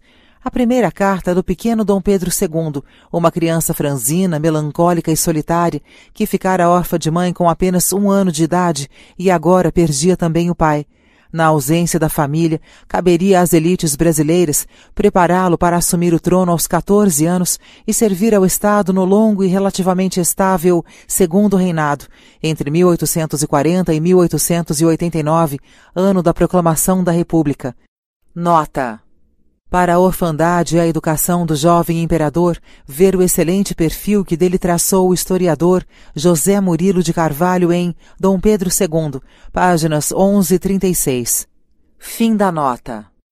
O imperador menino supostamente escreveu essa primeira carta com a orientação de suas criadas, ao acordar na manhã seguinte e descobrir que o pai, a irmã mais velha e a madrasta haviam partido para sempre. Nela, pede a Dom Pedro que, apesar da distância, não o esqueça. Meu querido pai e meu senhor, quando me levantei e não achei a vossa majestade imperial e a mamãe para lhe beijar a mão, não me podia consolar nem posso, meu querido papai. Peço a vossa majestade imperial que nunca se esqueça deste filho que sempre há de guardar a obediência, respeito e amor ao melhor dos pais, tão cedo perdido para seu filho. Beijo respeitoso às augustas mãos de Vossa Majestade Imperial, este de Vossa Majestade Imperial, saudoso e obediente filho, Pedro. Nota. Carta de Dom Pedro II a Dom Pedro, Duque de Bragança, 1831, acervo do Museu Imperial de Petrópolis. Fim da nota. A segunda carta guardada nos arquivos do Museu Imperial é a resposta de Dom Pedro I, escrita em 12 de abril de 1831, cinco dias após a abdicação, já a bordo do navio inglês. Meu querido filho e meu imperador, muito lhe agradeço a carta que me escreveu. Mal a pude ler, porque as lágrimas eram tantas que me impediam de ver. Deixar filhos, pátria e amigos, não pode haver maior sacrifício. Lembre-se sempre de seu pai, ame a sua e minha pátria, siga os conselhos que lhe derem aqueles que cuidarem na sua educação e conte que o mundo há de admirar. Receba a bênção de seu pai, que se retira saudoso e sem mais esperanças de o ver. Dom Pedro de Alcântara. Nota. Carta de Dom Pedro, Duque de Bragança, 12 de abril de 1831, acervo do Museu Imperial de Petrópolis. Fim da nota. Em outra correspondência no mesmo ano, o pequeno Dom Pedro II, dilacerado pela saudade, pede que o pai lhe envie uma mecha de cabelo como recordação. É uma cartinha curta, de letra trêmula, que ele, a despeito da pouca idade, aparentemente tentou escrever sozinho. Meu querido pai e meu senhor, tenho tantas saudades de vossa majestade imperial e tanta pena de lhe não beijar a mão. Como obediente e respeitoso filho, Pedro, peço a vossa majestade imperial um bocadinho de cabelo. Nota. Carta de Dom Pedro II a Dom Pedro, Duque de Bragança, 1831, acervo do Museu Imperial de Petrópolis. Fim da nota. Ao todo, pai e filho trocaram 39 cartas entre 1831 e 1834, ano da morte de Dom Pedro I, Pedro IV de Portugal, em Queluz. No acervo do Museu Imperial há também uma carta que a jovem imperatriz Amélia escreveu ao enteado Dom Pedro II ao partir para a Europa. Meu filho do coração e meu imperador, adeus, menino querido, delícia da minha alma, alegria de meus olhos, filho que meu coração tinha adotado. Adeus para sempre. Ah, querido menino, se eu fosse tua verdadeira mãe, se meu ventre te tivesse concebido, nenhum poder valeria para me separar de ti, nenhuma força te arrancaria dos meus braços. Mas tu, anjo de inocência e de formosura, não me pertences, senão pelo amor que dediquei a teu augusto pai. Adeus, pois, para sempre. Em seguida, na mesma carta, Amélia fazia um apelo às mães brasileiras para que, na sua ausência, adotassem, entre aspas, o órfão coroado. Apesar da forte carga emocional contida em alguns textos, essa é, obviamente, uma correspondência de Estado, que extrapola os limites da comunicação corriqueira entre duas pessoas comuns e mortais. Como ocupantes ou herdeiros dos tronos do Brasil e de Portugal, Amélia, Dom Pedro I e Dom Pedro II eram também instituições, e suas mensagens, cuidadosamente escritas e observadas pelos assessores que os rodeavam, indicam hoje os rumos que pretendiam dar à política nos dois países numa carta de 1833, dois anos após a abdicação, Dom Pedro I aconselha o filho a manter o sistema de monarquia constitucional, o único capaz de evitar a guerra civil e a, entre aspas, desmembração do Brasil. Também sugere que tenha aulas de história e geografia, abre aspas, estudes e te faças digno de governar tão grande império, fecha aspas, afirma. Nota. Carta de Dom Pedro, Duque de Bragança, a Dom Pedro II, 2 de dezembro de 1833, acervo do Museu Imperial de Petrópolis. Fim da nota. É um tom meditado e cuidadoso de quem escreve consciente da repercussão que tais orientações teriam na vida política brasileira e na biografia do próprio autor. Exemplo disto é este conselho que um Dom Pedro I mais grave, mais sábio e amadurecido, bem diferente do demonão das antigas cartas à Marquesa de Santos, envia ao filho em 11 de março de 1832. O tempo em que se respeitavam os príncipes unicamente por serem príncipes acabou-se. No século em que estamos, em que os povos se acham assaz instruídos de seus direitos, é mister que os príncipes igualmente sejam e reconheçam que são homens e não divindades, e que lhes é indispensável terem muitos conhecimentos e boa opinião para que possam ser mais depressa amados do que mesmo respeitados. Nota Carta de Dom Pedro, Duque de Bragança, a Dom Pedro II, Angra, Açores, 11 de março de 1832, acervo do Museu Imperial de Petrópolis. Fim da nota. Quatro razões contribuíram de forma decisiva para a abdicação de Dom Pedro em 1831. As duas primeiras, já vistas nos capítulos anteriores, foram os escândalos da vida privada e sua notória oscilação entre os interesses brasileiros e portugueses, o envolvimento com a Marquesa de Santos e a morte da popular imperatriz Leopoldina, chorado até pelos escravos e pessoas mais humildes, causaram revolta em um país ainda muito católico e conservador, cuja população considerava esse tipo de comportamento intolerável as condições do Tratado de Reconhecimento da Independência, pelas quais concordara em indenizar os portugueses, eram apontadas pelos brasileiros como uma prova definitiva de que o soberano inclinava-se mais a agradar seus compatriotas de nascimento do que os de sua pátria de adoção. Tudo isso fez com que Dom Pedro perdesse rapidamente a aura de herói da independência conquistada em 1822. Um terceiro motivo para a abdicação foi a longa e desgastante guerra com a Argentina pelo controle da província Cisplatina, o atual Uruguai, também chamada de Banda Oriental pela sua localização geográfica a leste do Rio da Prata. Abre aspas. Um dos despojos do esfacelado Império Colonial Espanhol, fecha aspas, na definição dos historiadores Esteban Janksó e André Roberto de A. Machado, nota Istvan Jansó e André Roberto de A. Machado, Tempos de Reforma, Tempos de Revolução, em Dona Leopoldina, Cartas de uma Imperatriz, página 44. Fim da nota. A província fora invadida em 1816 pelas tropas do príncipe regente Dom João, em retaliação contra a Espanha, que, aliada a Napoleão, tomara de Portugal a cidade de Olivença em 1801. Cinco anos mais tarde, foi oficialmente incorporada ao Império Brasileiro para alívio das oligarquias locais. Sem a proteção da antiga metrópole espanhola, os fazendeiros viviam até então assombrados pelos bandos armados que invadiam suas propriedades para roubar gado. A trégua, porém, foi passageira. Em 1825, Juan Antônio Lavalleja iniciou uma insurreição com o objetivo de separar a Cisplatina do Brasil e incorporá-la às Províncias Unidas do Rio da Prata, conglomerado de regiões relativamente autônomas de cultura espanhola que daria origem à República Argentina. Dom Pedro reagiu declarando guerra aos argentinos, sem avaliar adequadamente as consequências do seu gesto. Com o império virtualmente quebrado, às voltas com problemas financeiros, políticos e diplomáticos, o imperador não tinha condições de mobilizar os recursos necessários para manter a campanha militar no sul. Impopular desde o começo, a guerra ceifou a vida de cerca de 8 mil brasileiros além de drenar os recursos do Tesouro Nacional, flagelava as demais regiões com os temidos recrutamentos forçados, nos quais jovens eram capturados e obrigados a integrar as tropas num conflito que os brasileiros, a rigor, não identificavam como de seu interesse. O Império acabou derrotado de forma humilhante em 1827, quando as forças argentinas e uruguaias massacraram os brasileiros na localidade de Ituzaingó. A paz viria em 27 de agosto de 1828, com a assinatura do tratado intermediado pela Inglaterra, que deu a independência ao Uruguai. O novo país nascia para servir de tampão ou para-choque entre os interesses do Brasil e da Argentina na estratégica foz do Rio da Prata, região que Portugal e Espanha haviam disputado de forma encarniçada durante os três séculos da colonização. O imperador foi identificado como grande culpado pela derrota. Aspas.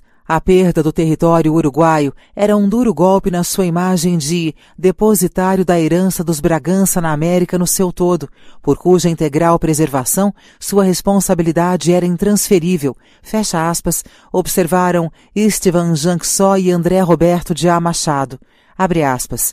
O encanto que fizera do príncipe libertador e defensor perpétuo do Brasil por aclamação dos povos se rompera.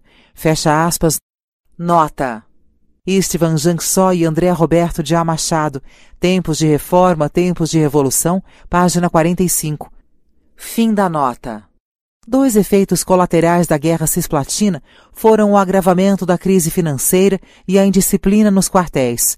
Em 1828, mais da metade do orçamento público era gasto com os ministérios militares. Sem arrecadação de impostos suficiente para cobrir as despesas, foi necessário buscar novos empréstimos externos. A inflação disparou. Nos oito primeiros anos do país independente, as emissões de dinheiro mais do que dobraram, saltando de 9.171 contos em 1822 para 20.350 em 1830.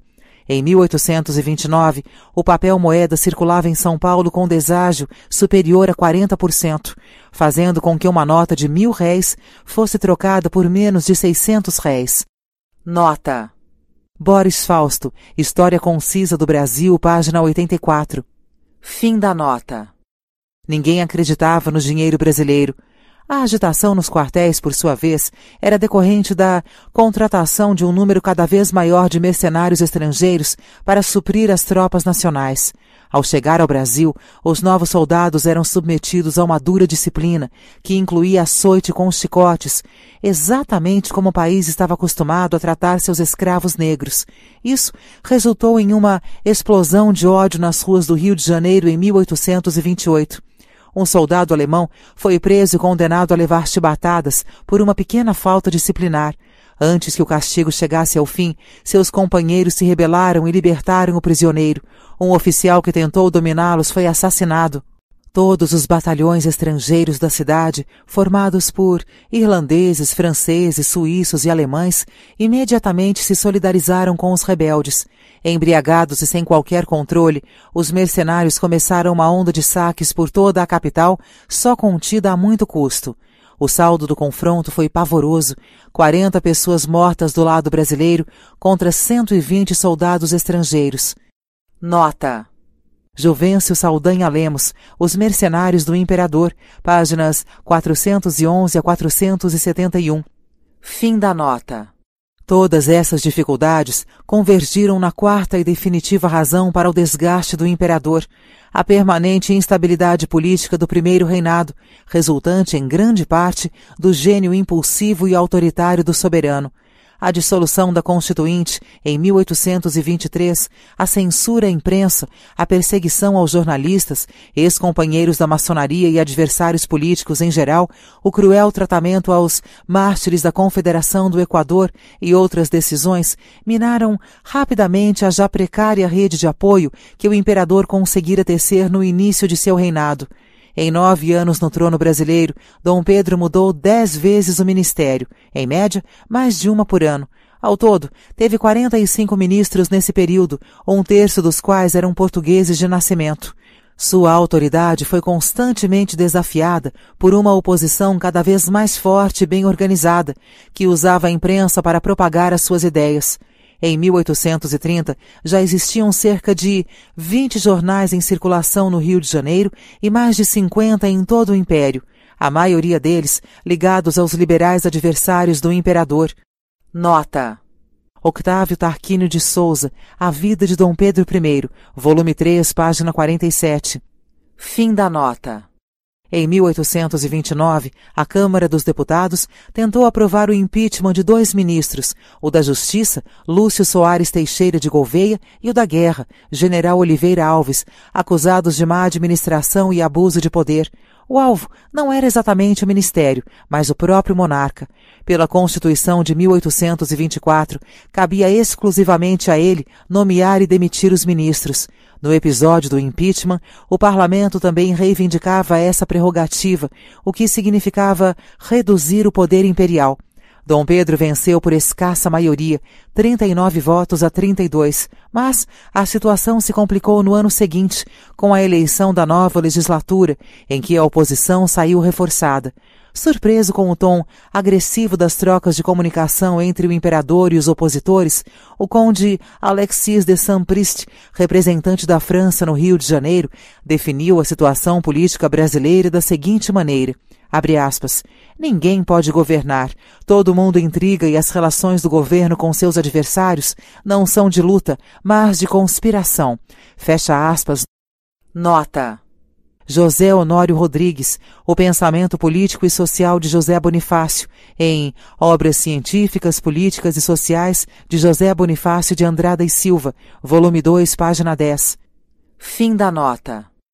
A crise política estava diretamente ligada à disputa entre portugueses e brasileiros, forte o suficiente para contaminar o círculo mais próximo do imperador. Em 1830, Dom Pedro mudou outra vez o ministério e entregou o cargo mais importante a Felisberto Caldeira Brant Pontes, o influente Marquês de Barbacena, que, na condição de representante do Brasil em Londres, tantos serviços prestara ao Império, Barbacena tentou conduzir um governo conciliador, empenhado em estabelecer uma ponte de diálogo entre um parlamento fortalecido nas eleições recentes e um soberano cada vez mais cioso de sua autoridade. Uma de suas exigências para assumir o cargo, no entanto, foi que Dom Pedro se livrasse do suposto, entre aspas, gabinete secreto, ou seja, da influência dos amigos portugueses, apontada como nociva no seu relacionamento com a Câmara e o Senado. Dom Pedro cedeu e demitiu do palácio Francisco Gomes da Silva, o Chalaça, e João Rocha Pinto, também apontado como integrante do, entre aspas, gabinete secreto. Ambos foram despachados para a Europa, onde passariam a viver com uma generosa pensão vitalícia bancada pelo Tesouro Brasileiro. O esperto Chalaça logo encontrou uma forma de vingar-se de Barbacena. Ao desembarcar na Europa, dedicou-se a coletar indícios de corrupção contra o novo ministro. Uma das irregularidades estava relacionada ao primeiro empréstimo externo contraído pelo Brasil, no valor de 3 milhões de libras esterlinas, negociados por Barbacena e outro diplomata brasileiro, Manuel Rodrigues Gameiro Pessoa, futuro visconde de Itabaiana, junto a um banco inglês em 20 de agosto de 1823 embora fossem diplomatas do Império, ou seja, funcionários públicos, Barbacena e Gameiro receberam uma comissão de 59.998,10 libras esterlinas, equivalente a 2% sobre o total do empréstimo. Outro percentual do mesmo valor havia sido pago aos banqueiros e negociadores ingleses. Segundo o relatório do Chalaça, Barbacena também havia manipulado as taxas de câmbio e superfaturado muitas de suas despesas enquanto era representante do Brasil na Europa. O trabalho de intriga envenenou de tal modo as relações do imperador com o ministro que Barbacena acabou demitido e humilhado publicamente, embora as denúncias nunca fossem devidamente comprovadas. Fora do governo, Barbacena reforçou o já poderoso bloco da oposição. Além de publicar nos jornais detalhes constrangedores de como negociou o segundo casamento de Dom Pedro com Amélia, já citados no capítulo A Marquesa, enviou ao imperador, no dia 15 de dezembro de 1830, uma carta desaforada, na qual avisava que o ex-aliado poderia acabar seus dias, abre aspas, em alguma prisão de Minas a título de doido, e realmente só um doido, sacrifica os interesses de uma nação, da sua família e da realeza em geral, aos caprichos e seduções de criados caixeiros portugueses, Fecha aspas. Por fim, alertava que, caso o soberano continuasse a se comportar daquela forma, entre aspas, português e absoluto de coração, sua ruína seria inevitável. Abre aspas. A catástrofe, que praza a Deus não seja geral, aparecerá em poucos meses, talvez não chegue a seis. Fecha aspas. Nota. Octávio Tarquínio de Souza, A Vida de Dom Pedro I, volume 3, página 65. Fim da nota. A profecia se cumpriria antes do prazo previsto. Dom Pedro cairia menos de quatro meses depois. Os últimos meses do reinado de Dom Pedro foram de tumultos e sobressalto em todo o país. Uma onda de boatos indicava que o imperador preparava um golpe absolutista, pelo qual mudaria a Constituição de 1824 com o objetivo de reforçar ainda mais os próprios poderes e subjugar o parlamento.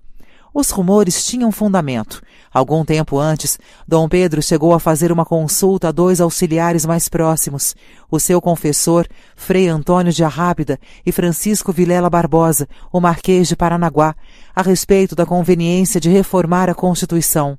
Frei Arrábida o desaconselhou a levar o projeto adiante de maneira enfática. Queime, Senhor, o papel que contiver este quesito, que só pensado se julgaria crime, ele nos arrastaria à mais espantosa ruína. Nota. Isa Salles, O Coração do Rei, página 221. Fim da nota. Um evento na França contribuiu para acirrar os ânimos.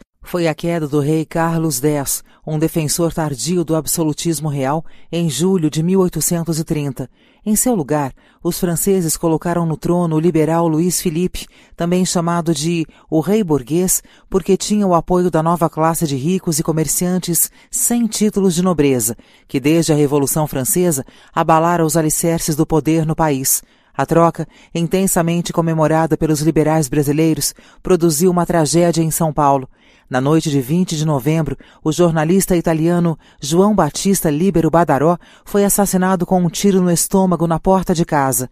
Badaró era redator do jornal Observador Constitucional, que sustentava a causa dos liberais e ajudara a organizar uma manifestação de júbilo pelos acontecimentos na França. Suas últimas palavras teriam sido: Morre um liberal, mas não morre a liberdade. O crime incendiou os ânimos dos paulistas e colocou a outrora fiel província contra o imperador. Um jornal exaltado chegou a apontar Dom Pedro I como mandante do assassinato.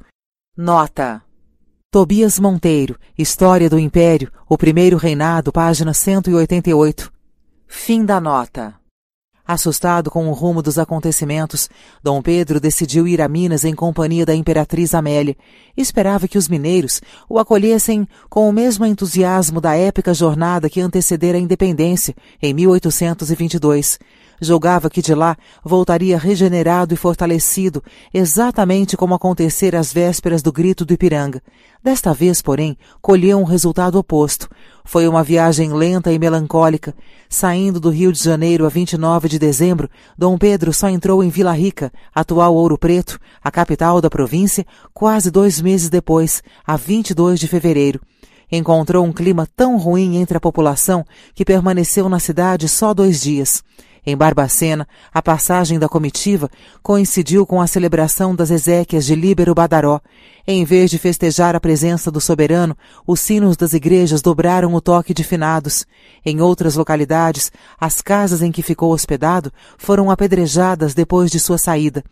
Ao retornar ao Rio em 11 de março, quase três meses após a partida, foi recebido com frieza pelos brasileiros. Os portugueses, em contrapartida, decidiram homenageá-lo. A organização das manifestações coube a uma entidade chamada Colunas do Trono, defensora do absolutismo real, que pregava, entre aspas, o imperador sem trambolho, ou seja, sem o parlamento. Foi o estopim para um confronto que passaria para a história como, entre aspas, a Noite das Garrafadas, e teve como epicentro a Rua da Quitanda, reduto do comércio lusitano. Ao anoitecer do dia 11, um grupo de portugueses colocou luminares em suas casas e acendeu fogueiras dando vivas ao imperador. Os brasileiros responderam no dia seguinte com manifestações capitaneadas pelo jornalista paraibano Borges da Fonseca, federalista e redator do jornal O Repúblico, que se opunha a Dom Pedro. No domingo, dia 13, a situação ficou mais tensa quando o grupo de Borges da Fonseca apagou algumas fogueiras e quebrou a pedradas vidraças e luminares das casas portuguesas. Os adeptos do imperador reagiram de forma violenta, atacando os brasileiros com pedras, cacos de vidro e fundos de garrafas quebradas. Várias pessoas ficaram feridas. Nota: Octávio Tarquínio de Souza, A Vida de Dom Pedro I, volume 3, páginas 88 e 89. Fim da nota. Os tumultos continuaram durante três dias e contribuíram para esgarçar definitivamente as relações do imperador com a Assembleia Legislativa. No dia 17, uma representação assinada por 23 parlamentares liderados pelo senador paulista Nicolau dos Campos Vergueiro foi entregue a Dom Pedro. Exigia providências contra os portugueses que haviam atacado os brasileiros na noite das garrafadas. Caso contrário, dizia o texto, ficaria o povo brasileiro autorizado a, entre aspas, vingar ele mesmo por todos os meios a sua honra e brio maculados. Era, na prática, um ultimato. Mais do que isso, entre aspas, um anúncio de revolução, como observou o historiador Tobias Monteiro. Nota. Tobias Monteiro, História do Império, Primeiro Reinado, página 194. Fim da nota. Dom Pedro ignorou o documento. A revolução começou em seguida. No dia 1 de abril, quando uma procissão passou em frente ao Paço Imperial, no centro da cidade, o imperador saiu na janela para saudar os fiéis. Em outras circunstâncias, era costume todos tirarem o chapéu em sinal de respeito ao monarca. Desta vez, ninguém se descobriu. No dia 3 recomeçaram as desordens. Em pleno dia, bandos armados percorriam as ruas, ameaçando as pessoas e quebrando vidraças. A rua direita, atual 1 de março, foi palco de tumultos e assassinatos. No dia 5, Dom Pedro destituiu mais uma vez o ministério, empossado apenas três semanas antes e constituído só de brasileiros. Em seu lugar, nomeou uma equipe de governo sem autoridade ou qualquer apoio político. No dia 6, a multidão começou a aglomerar-se no campo de Santana, tradicional ponto de manifestações políticas. O objetivo era forçar o imperador a reintegrar o ministério dissolvido no dia anterior. Ao tomar conhecimento da exigência que lhe foi encaminhada por três juízes, Dom Pedro se manteve inflexível. Abre aspas. Tudo farei para o povo, mas nada pelo povo, fecha aspas, teria respondido. De volta à praça, os juízes foram recebidos pela multidão aos gritos de morte ao traidor e às armas. Às onze e meia da noite, os militares começaram a abandonar os quartéis para se juntar ao povo no campo de Santana. Entre eles estavam os oficiais e soldados do batalhão do imperador, encarregado de proteger a Quinta da Boa Vista. Pouco depois das três horas da madrugada, abandonado e sem uma única sentinela para guarnecer as portas do palácio, Dom Pedro entregou a carta de abdicação ao Major Miguel de Frias, ajudante do general Francisco de Lima e Silva, pai do futuro Duque de Caxias, que também havia aderido aos rebeldes. Pediu que o texto fosse lido para o povo e para a tropa reunidos na praça. Usando do direito que a Constituição me concede, declaro que hei muito voluntariamente abdicado na pessoa do meu muito amado e prezado filho, o senhor Dom Pedro de Alcântara, Boa Vista, 7 de abril de 1831, décimo da Independência e do Império. Nota. Octávio Tarquínio de Souza, A Vida de Dom Pedro I, volume 3, página 113. Fim da nota. Faltava pouco para o sol nascer quando o imperador deixou o palácio em roupas civis, um fraque marrom e chapéu redondo. Na ausência da guarda de honra, dois diplomatas, representantes da Inglaterra e da França, o acompanharam até a fragata Wasparts, onde permaneceu nos seis dias seguintes. Nesse período, recebeu os cumprimentos do corpo diplomático, a visita de antigos colaboradores e aproveitou para fazer um inventário dos bens que deixava no Brasil. Pelas suas contas, tinha acumulado um patrimônio estimado em mil contos de réis. Nota. Alberto Pimentel, A Corte de Dom Pedro IV, página 102. Fim da nota. Era uma grande fortuna, mas nem de longe a maior do Brasil. Os estudos feitos pelo historiador João Luiz Ribeiro Fragoso, com base nos inventários dos homens ricos do Rio de Janeiro na época, revelam, por exemplo, que ao morrer em 1808, o comerciante português Brás Carneiro Leão tinha fortuna de 1.500 contos de réis, ou seja, 50% maior do que a do futuro imperador.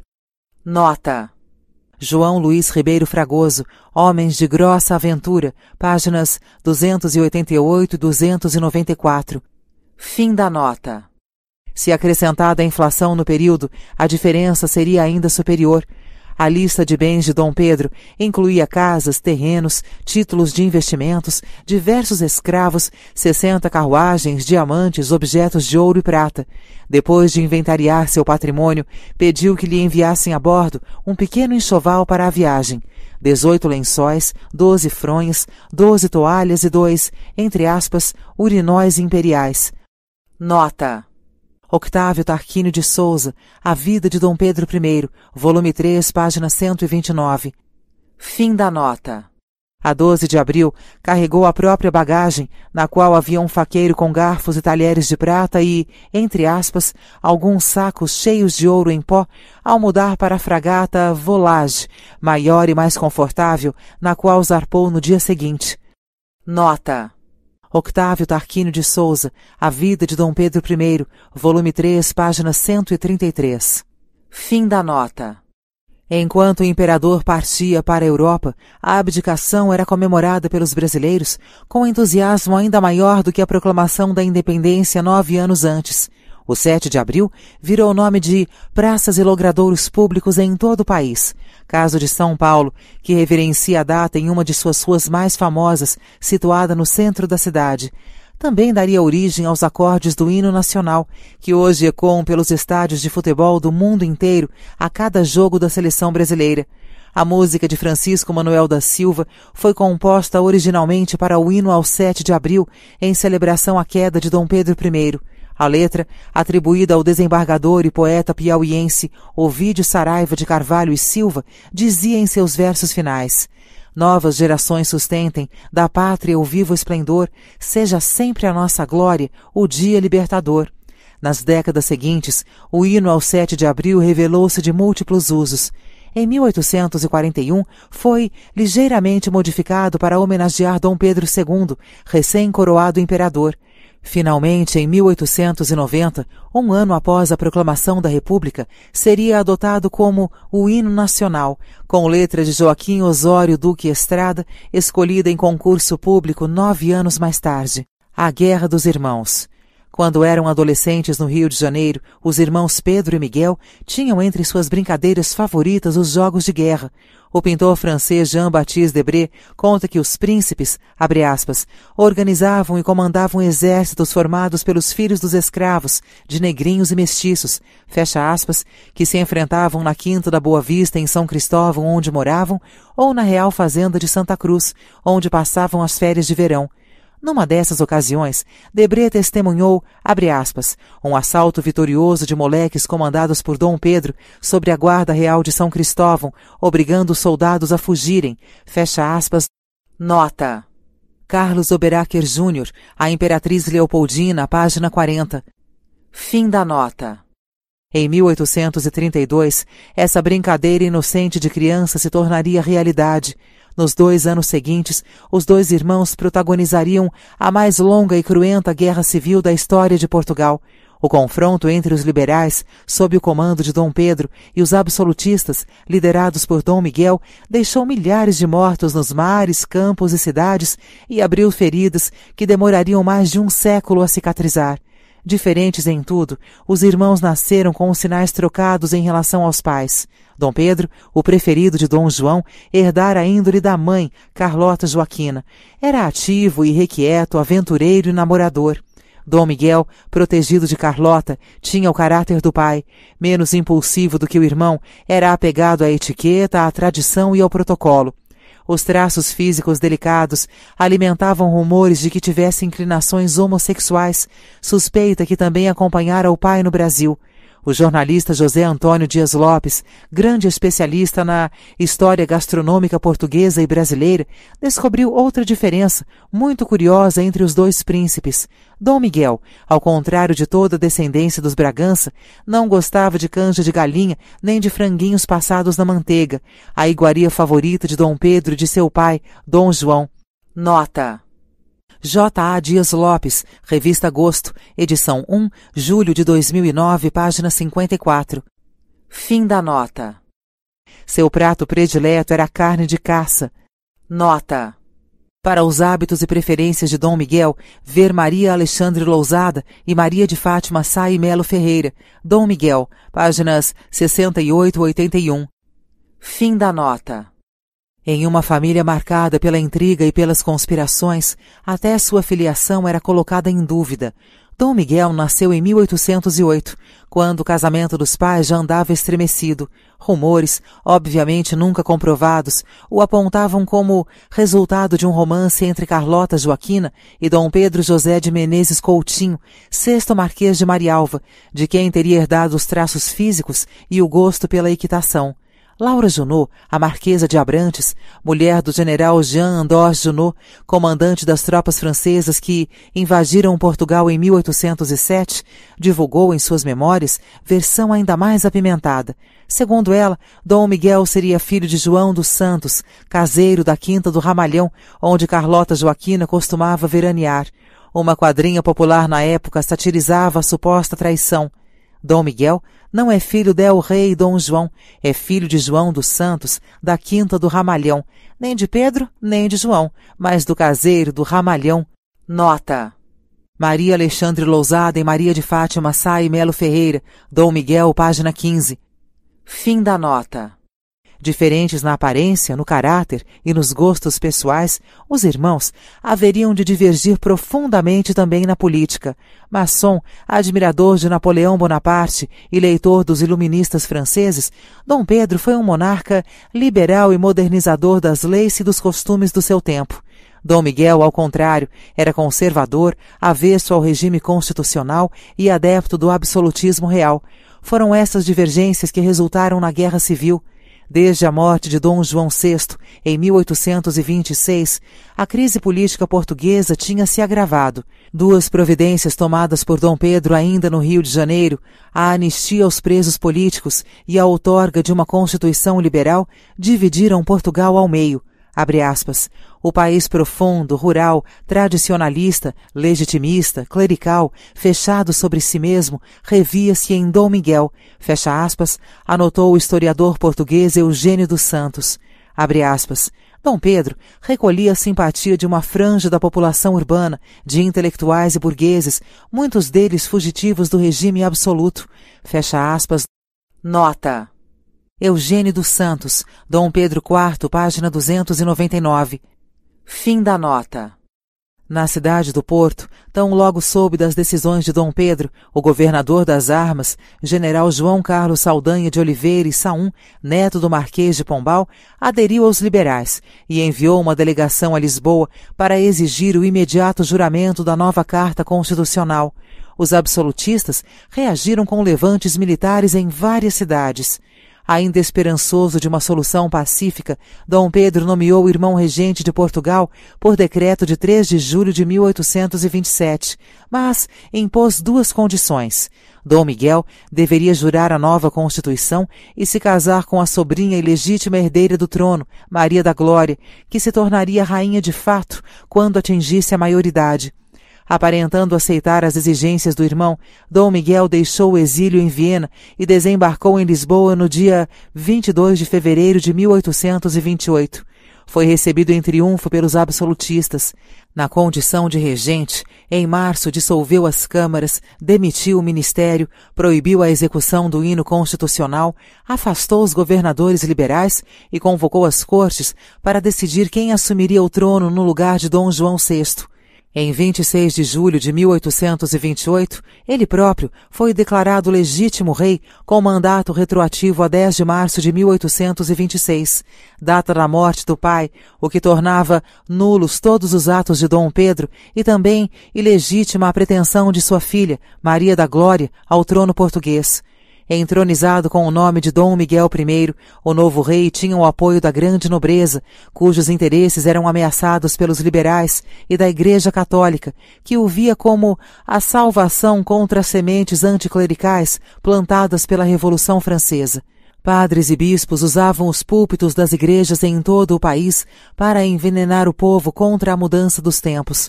No dia 15 de março de 1829, o Vaticano anunciou a excomunhão de todos os liberais portugueses. Em janeiro de 1834, já no final da guerra, o próprio Dom Pedro seria excomungado pelo Papa Gregório XVI. Sua Majestade foi destinado para expulsar deste reino escolhido os pedreiros, que são os mais astutos e fiéis discípulos que o demônio tem tido. Fecha aspas, discursou em 1832 o pregador régio do Palácio da Bem-Posta, Francisco do Santíssimo Coração de Maria, referindo-se à campanha de Dom Miguel contra a maçonaria, sustentáculo dos liberais. Nota Maria Alexandre Lousada e Maria de Fátima Sá e Melo Ferreira, Dom Miguel, página 16. Fim da nota. Nos meses seguintes à aclamação de Dom Miguel, o clima de terror se instalou entre os portugueses. Em março de 1829, havia 23.190 pessoas nas prisões. Outras 40.790 tinham emigrado para a América ou países vizinhos. Forcas foram erguidas em várias cidades para executar os adversários políticos. Estima-se em 1122 o total de opositores assassinados. O episódio de maior repercussão foi o enforcamento de dez liberais no dia 7 de maio de 1829 no Porto. Depois de executados em dois patíbulos erguidos na Praça Nova, atual Praça da Liberdade, os insurgentes tiveram suas cabeças decepadas e expostas por vários dias nas cidades do Porto, Feira, Aveiro e Coimbra. No mesmo processo, outras 13 pessoas foram condenadas ao degredo na África e na Índia. Antes de partir, quatro delas receberam açoites em praça pública. O novo governo também confiscou 17.317 propriedades e mandou queimar 868 casas. Nota. Luz Soriano, História do Cerco do Porto, volume 1, página 381. Tobias Monteiro, História do Império, o Primeiro Reinado, página 49. Fim da nota. O pior era o ódio, o ódio que se alastrava como uma nódoa corrosiva, fecha aspas, registrou o coronel aposentado inglês Hugh Owen, morador da cidade do Porto e testemunha ocular da Guerra Civil. Nota. Hugh Owen, O Cerco do Porto, página 93. Fim da nota. Incapazes de resistir à onda absolutista, o general Saldanha e os demais chefes liberais do Porto fugiram para a Inglaterra e a Espanha, de onde começariam a tramar a derrubada do novo rei. Ainda em julho de 1828, mês da ascensão de Dom Miguel ao trono, uma revolta liberal irrompeu na Ilha Terceira, nos Açores, que se converteria nos anos seguintes em santuário de resistência contra o absolutismo. Para lá se transferiram em março do ano seguinte os líderes refugiados na Inglaterra. Em 11 de agosto, uma frota miguelista ensaiou reconquistar a ilha. Ao tentar desembarcar na atual Praia da Vitória, foi rechaçada pela tropa comandada pelo conde de Vila Flor, futuro duque da Terceira. Fortalecidos, os liberais começam a ocupar as ilhas vizinhas até dominarem todo o arquipélago. Os acontecimentos em Portugal reacenderam em Dom Pedro I, já impopular e desprestigiado no Brasil, a conhecida atração pelos grandes desafios. Aos 23 anos, havia se tornado o herói do novo mundo ao proclamar a independência brasileira. Agora era sua terra natal, o velho torrão português, que o atraía e fascinava. A causa era nobre e oferecia oportunidades únicas de glória. Abre aspas. Dom Pedro sentiu a irresistível sedução do papel que lhe destinava a história, fecha aspas, escreveu o historiador Tobias Monteiro. Abre aspas. ser o reformador das instituições políticas de Portugal e prolongar no velho mundo a obra de reconstrução liberal iniciada na América. Fecha aspas. Nota. Tobias Monteiro, História do Império, O Primeiro Reinado, página 79. Fim da nota. A guerra contra Dom Miguel seria o seu último ato como homem de duas pátrias, na definição de Octávio Tarquínio de Souza. Abre aspas. A de adoção, o Brasil, desamparava-o, enquanto a de nascimento, Portugal, o atraía. Fecha aspas. Pela causa de sua filha, Maria da Glória, Dom Pedro gastaria os últimos três anos de sua vida. Nota. Octávio Tarquínio de Souza, Fatos e Personagens em torno de um regime, página 263. Fim da nota. Em meados de 1828, ainda sem saber do golpe encetado pelo irmão em Lisboa, Dom Pedro decidia enviar Maria da Glória para Viena, onde ficaria aos cuidados do avô, Francisco I, até a época do planejado casamento com o tio. A princesa zarpou do Rio de Janeiro sob a proteção do Marquês de Barbacena, até essa época ainda um fiel aliado do imperador brasileiro. Ao chegar a Gibraltar, Barbacena tomou conhecimento das alarmantes notícias em Portugal e decidiu mudar os planos. Desconfiado de um apoio velado do governo austríaco a Dom Miguel, levou Maria da Glória para a Inglaterra e, depois de seis meses de expectativa, devolveu-a ao pai no Rio de Janeiro. Depois de abdicar o trono brasileiro em 1831, Dom Pedro assumiu o título de Duque de Bragança e desembarcou na Europa em busca de apoio diplomático e financeiro para a guerra contra o irmão. À primeira vista, o cenário lhe parecia favorável. Na França, o novo rei liberal Luís Filipe era seu primo a Inglaterra também passara por mudanças. O conservador Lord Wellington, herói da vitória contra Napoleão Bonaparte em Waterloo, fora substituído na chefia do ministério por Lord Grey, também simpático à causa liberal. Ao cair, Wellington estava inclinado a reconhecer Dom Miguel como legítimo governante de Portugal. O novo gabinete decidiu adiar a decisão e dar alguma chance aos opositores comandados por Dom Pedro. A simpatia política, no entanto, não se converteu de imediato em apoio militar e financeiro. O Duque de Bragança foi homenageado e tratado com deferência tanto em Londres quanto em Paris, mas nenhum dos dois governos concordou em lhe dar o suporte necessário. O fracasso das primeiras negociações obrigou Dom Pedro a iniciar a campanha contra o irmão em condições precárias. Ao partir dos Açores, em 27 de junho de 1832, comandava um exército romântico que tinha em suas fileiras dois futuros escritores e poetas famosos, Alexandre Herculano e Almeida Garré, mas cujas perspectivas de vitória pareciam remotas. A tropa era composta por 7.500 voluntários, muitos deles sem qualquer treinamento militar, enquanto que o exército de Dom Miguel somava uma força dez vezes maior, de 80 mil oficiais e soldados regulares. Por falta de dinheiro, o pagamento dos soldos estava três meses atrasado. Sem alternativa, restou a Dom Pedro gastar parte da fortuna que acumulara no Brasil ainda nos Açores, autorizou o saque de 12 mil libras esterlinas de sua conta no banco Rothschild para financiar as despesas do exército. Nota. Alberto Pimentel, A Corte de Dom Pedro IV, páginas 102 6. Fim da nota. Também procurou seduzir os portugueses ricos, oferecendo-lhes vantagens nos negócios públicos em caso de vitória, um deles, Joaquim Pedro Quintela de Farrobo, o segundo barão de Quintela, aceitou ajudar os liberais em troca da promessa de que teria por 12 anos o monopólio da distribuição do tabaco em Portugal. Pagou pelo contrato 1.200 contos anuais, enquanto em Lisboa havia ofertas de 1.400 contos anuais. O prejuízo de 6 milhões de cruzados à fazenda pública foi o preço cobrado pela ajuda no momento de desespero. Nota. Alberto Pimentel, A Corte de Dom Pedro IV, página 246. Para a história do Barão de Quintela, ver O Milionário de Lisboa, excelente biografia romanceada que dele fez o economista e historiador português José Norton. Fim da nota. Ao anoitecer do dia 7 de julho de 1832, as sentinelas miguelistas postadas em Vilar do Paraíso, aldeia de pescadores ao sul do Rio Douro, flagraram na linha do horizonte as velas da esquadra liberal que se aproximava da costa portuguesa. Por volta das 21 horas, tambores anunciaram a novidade a todos os moradores da cidade. Nota: Hugh Owen, O Cerco do Porto, página 151. Fim da nota. O desembarque começou no final da manhã do dia seguinte. O local escolhido, Arnosa de Pampelido, é uma praia de areias grossas batida pelo vento, situada na localidade de Mindelo, alguns quilômetros ao norte do porto.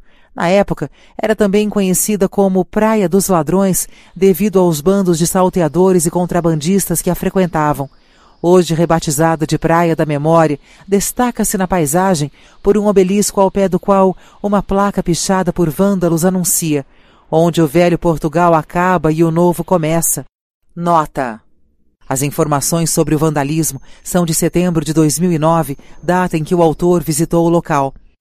Fim da nota.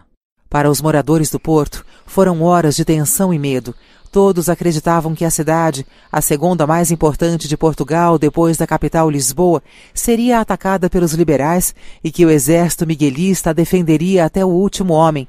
Curiosamente, não foi o que aconteceu. Os miguelistas evacuaram o porto sem trocar tiros com a minguada força liberal que se aproximava.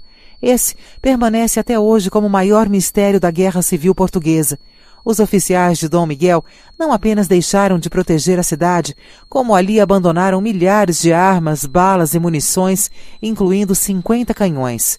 Sequer se preocuparam em manter dois pontos estratégicos vitais da região, a fortaleza da Foz, crucial no controle das entradas e saídas de navios na Barra do Douro, e a importantíssima Serra do Pilar, de onde se tem o domínio de ambas as margens do rio, incluindo a cidade do Porto e sua vizinha Vila Nova de Gaia. Se os absolutistas tivessem mantido essas duas posições, a derrota de Dom Pedro estaria selada logo de início. Ao desembarcar, o exército liberal estava exausto e faminto, a artilharia não passava de um obus e dois canhões que, na ausência de animais de carga, eram puxados com muito sacrifício pelos soldados. Os historiadores levantam três possíveis explicações para o comportamento misterioso dos absolutistas.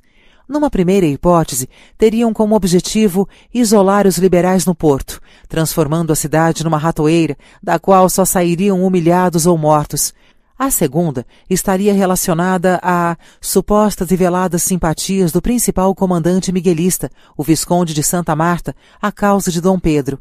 A terceira explicação seria a incompetência pura e simples, das quais os oficiais de Dom Miguel dariam renovadas provas ao longo da guerra. Na falta de um cavalo, Dom Pedro entrou no porto cavalgando um burro, um garrano, como se dizia naquele tempo, que um morador simpático à causa liberal providenciara no percurso entre a praia e a cidade. Era a sina irônica que o acompanhava nos momentos de glória. Tinha sido num animal como esse, uma besta de carga, que fizera o grito do Ipiranga dez anos antes. Seus soldados o acompanhavam levando na ponta dos fuzis cachos de hortênsias recolhidas à beira da estrada e cujas pétalas azuis e brancas reproduziam as cores símbolo da monarquia constitucional. As forcas da Praça Nova foram desmontadas, os presos libertados, o carrasco João Branco, odiado pela crueldade com que executava os adversários, foi executado a tiros de espingarda. Os moradores, porém, reagiram com uma mistura de alívio e apreensão a cidade famosa pelas lutas libertárias, da qual sete séculos antes o príncipe Afonso Henrique saíra para expulsar os mouros de Lisboa e consolidar o reino de Portugal, celebrava a chegada do exército liberal, mas sabia que o futuro era incerto e perigoso. Os temores logo se confirmaram. O que no começo parecia um passeio, rapidamente se transformou em pesadelo. As forças miguelistas abandonaram a cidade, mas não a guerra. Ao contrário, depois do primeiro recuo, fecharam um arco em torno do porto, impedindo a entrada de pessoas, armas, munições e alimentos. Os liberais tinham, de fato, caído em uma ratoeira. Os meses seguintes foram de fome, doença, desespero e muito sacrifício. Nenhum socorro chegava de fora. Bacalhau, carne, azeite, cebolas e outros ingredientes da tradicional culinária local desapareceram do mercado. Esfomeados, soldados e moradores caçavam cães, gatos, burros, cavalos e roedores em terrenos baldios e áreas alagadiças. A madeira das casas era usada para acender fogueiras com as quais se tentava amenizar o frio. Em março, o soldo da tropa já estava atrasado nove meses. Uma epidemia de cólera morbo dizimou milhares de pessoas. Em meio à adversidade, Dom Pedro revelou-se o chefe militar, dedicado e carismático, que haveria de ficar para sempre na memória da cidade do Porto. Cabia ao, entre aspas, rei soldado, como passou a ser chamado desde então, cuidar da defesa da cidade e também alimentar e zelar pela sobrevivência de cerca de 60 mil habitantes, prisioneiros do cerco junto com o seu exército. Nos dias chuvosos do inverno, percorria a cidade a pé, com as botas cobertas de lama e usando um capote militar longo até os pés que o protegia do frio. Incansável e hiperativo, envolvia-se em tudo. Descia as trincheiras, orientava os atiradores, supervisionava os armazéns, visitava os hospitais e os feridos, participava das reuniões para a tomada de decisões estratégicas. Às vezes, expunha-se a riscos desnecessários. No local chamado Bateria Vitória, situado na parte alta da cidade, uma bala disparada da margem oposta do Rio Douro matou um oficial que estava ao seu lado. Outra ricocheteou na parede da igreja vizinha e passou de raspão pela cabeça do imperador. Nota. Alberto Pimentel, A Corte de Dom Pedro IV, página 181. Fim da nota.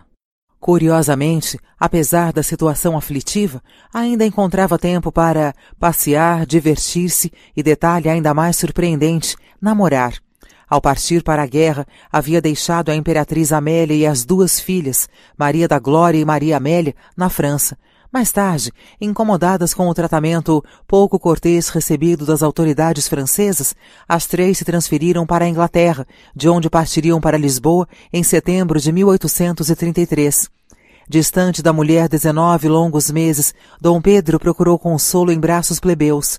Ainda nos Açores, enquanto organizava a expedição, envolvera-se com uma freira, Ana Augusta Peregrino Faleiro Toste, de 23 anos, sineira do Convento da Esperança na Ilha Terceira. Com ela, a famosa, entre aspas, máquina triforme do imperador entraria em ação mais uma vez. Ana Augusta deu à luz o último filho bastardo de Dom Pedro, um menino que, batizado com o mesmo nome do futuro Pedro II do Brasil, Pedro de Alcântara, morreu cedo e foi sepultado com honras pelos chefes liberais açorianos. Alguns historiadores dizem que Dom Pedro teria tido ainda um derradeiro caso amoroso durante o cerco do Porto, com uma comerciante de louças na Rua da Assunção. O resultado, neste caso, teria sido uma infecção venérea com a qual o imperador conviveria até a morte em setembro de 1834. Nota. Eugênio dos Santos, Dom Pedro IV, páginas 257 e 258. Fim da nota.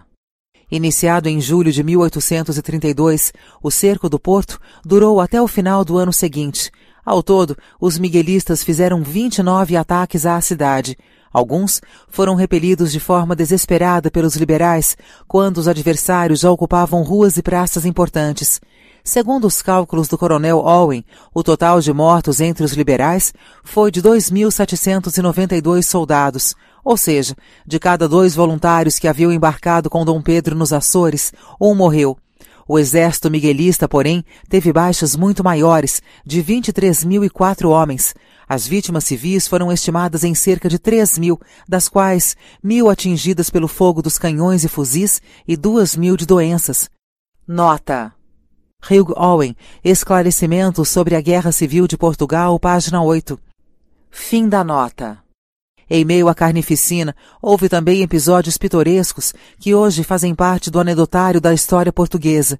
Um deles foi o fiasco de uma arma que se esperava ser decisiva para a vitória dos miguelistas.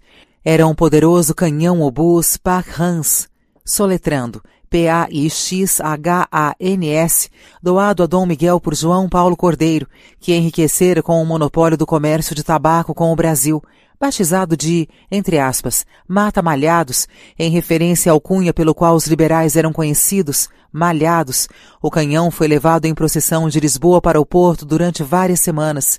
De tão pesado, eram necessárias treze juntas de boi para arrastá-lo pelas estradas e caminhos esburacados. Conta-se que por todas as cidades e vilas por que passava era exposto à visitação dos moradores e aspergido com água benta pelos párocos e frades adeptos da causa absolutista posicionado nas barrancas do Rio Douro, com o cano apontado para o centro da cidade do Porto, logo no primeiro tiro, porém, o mata-malhados revelou-se uma decepção. O disparo era tão potente que estourava os tímpanos dos artilheiros. A violência do estampido deslocava a arma de sua posição, fazendo com que perdesse a mira.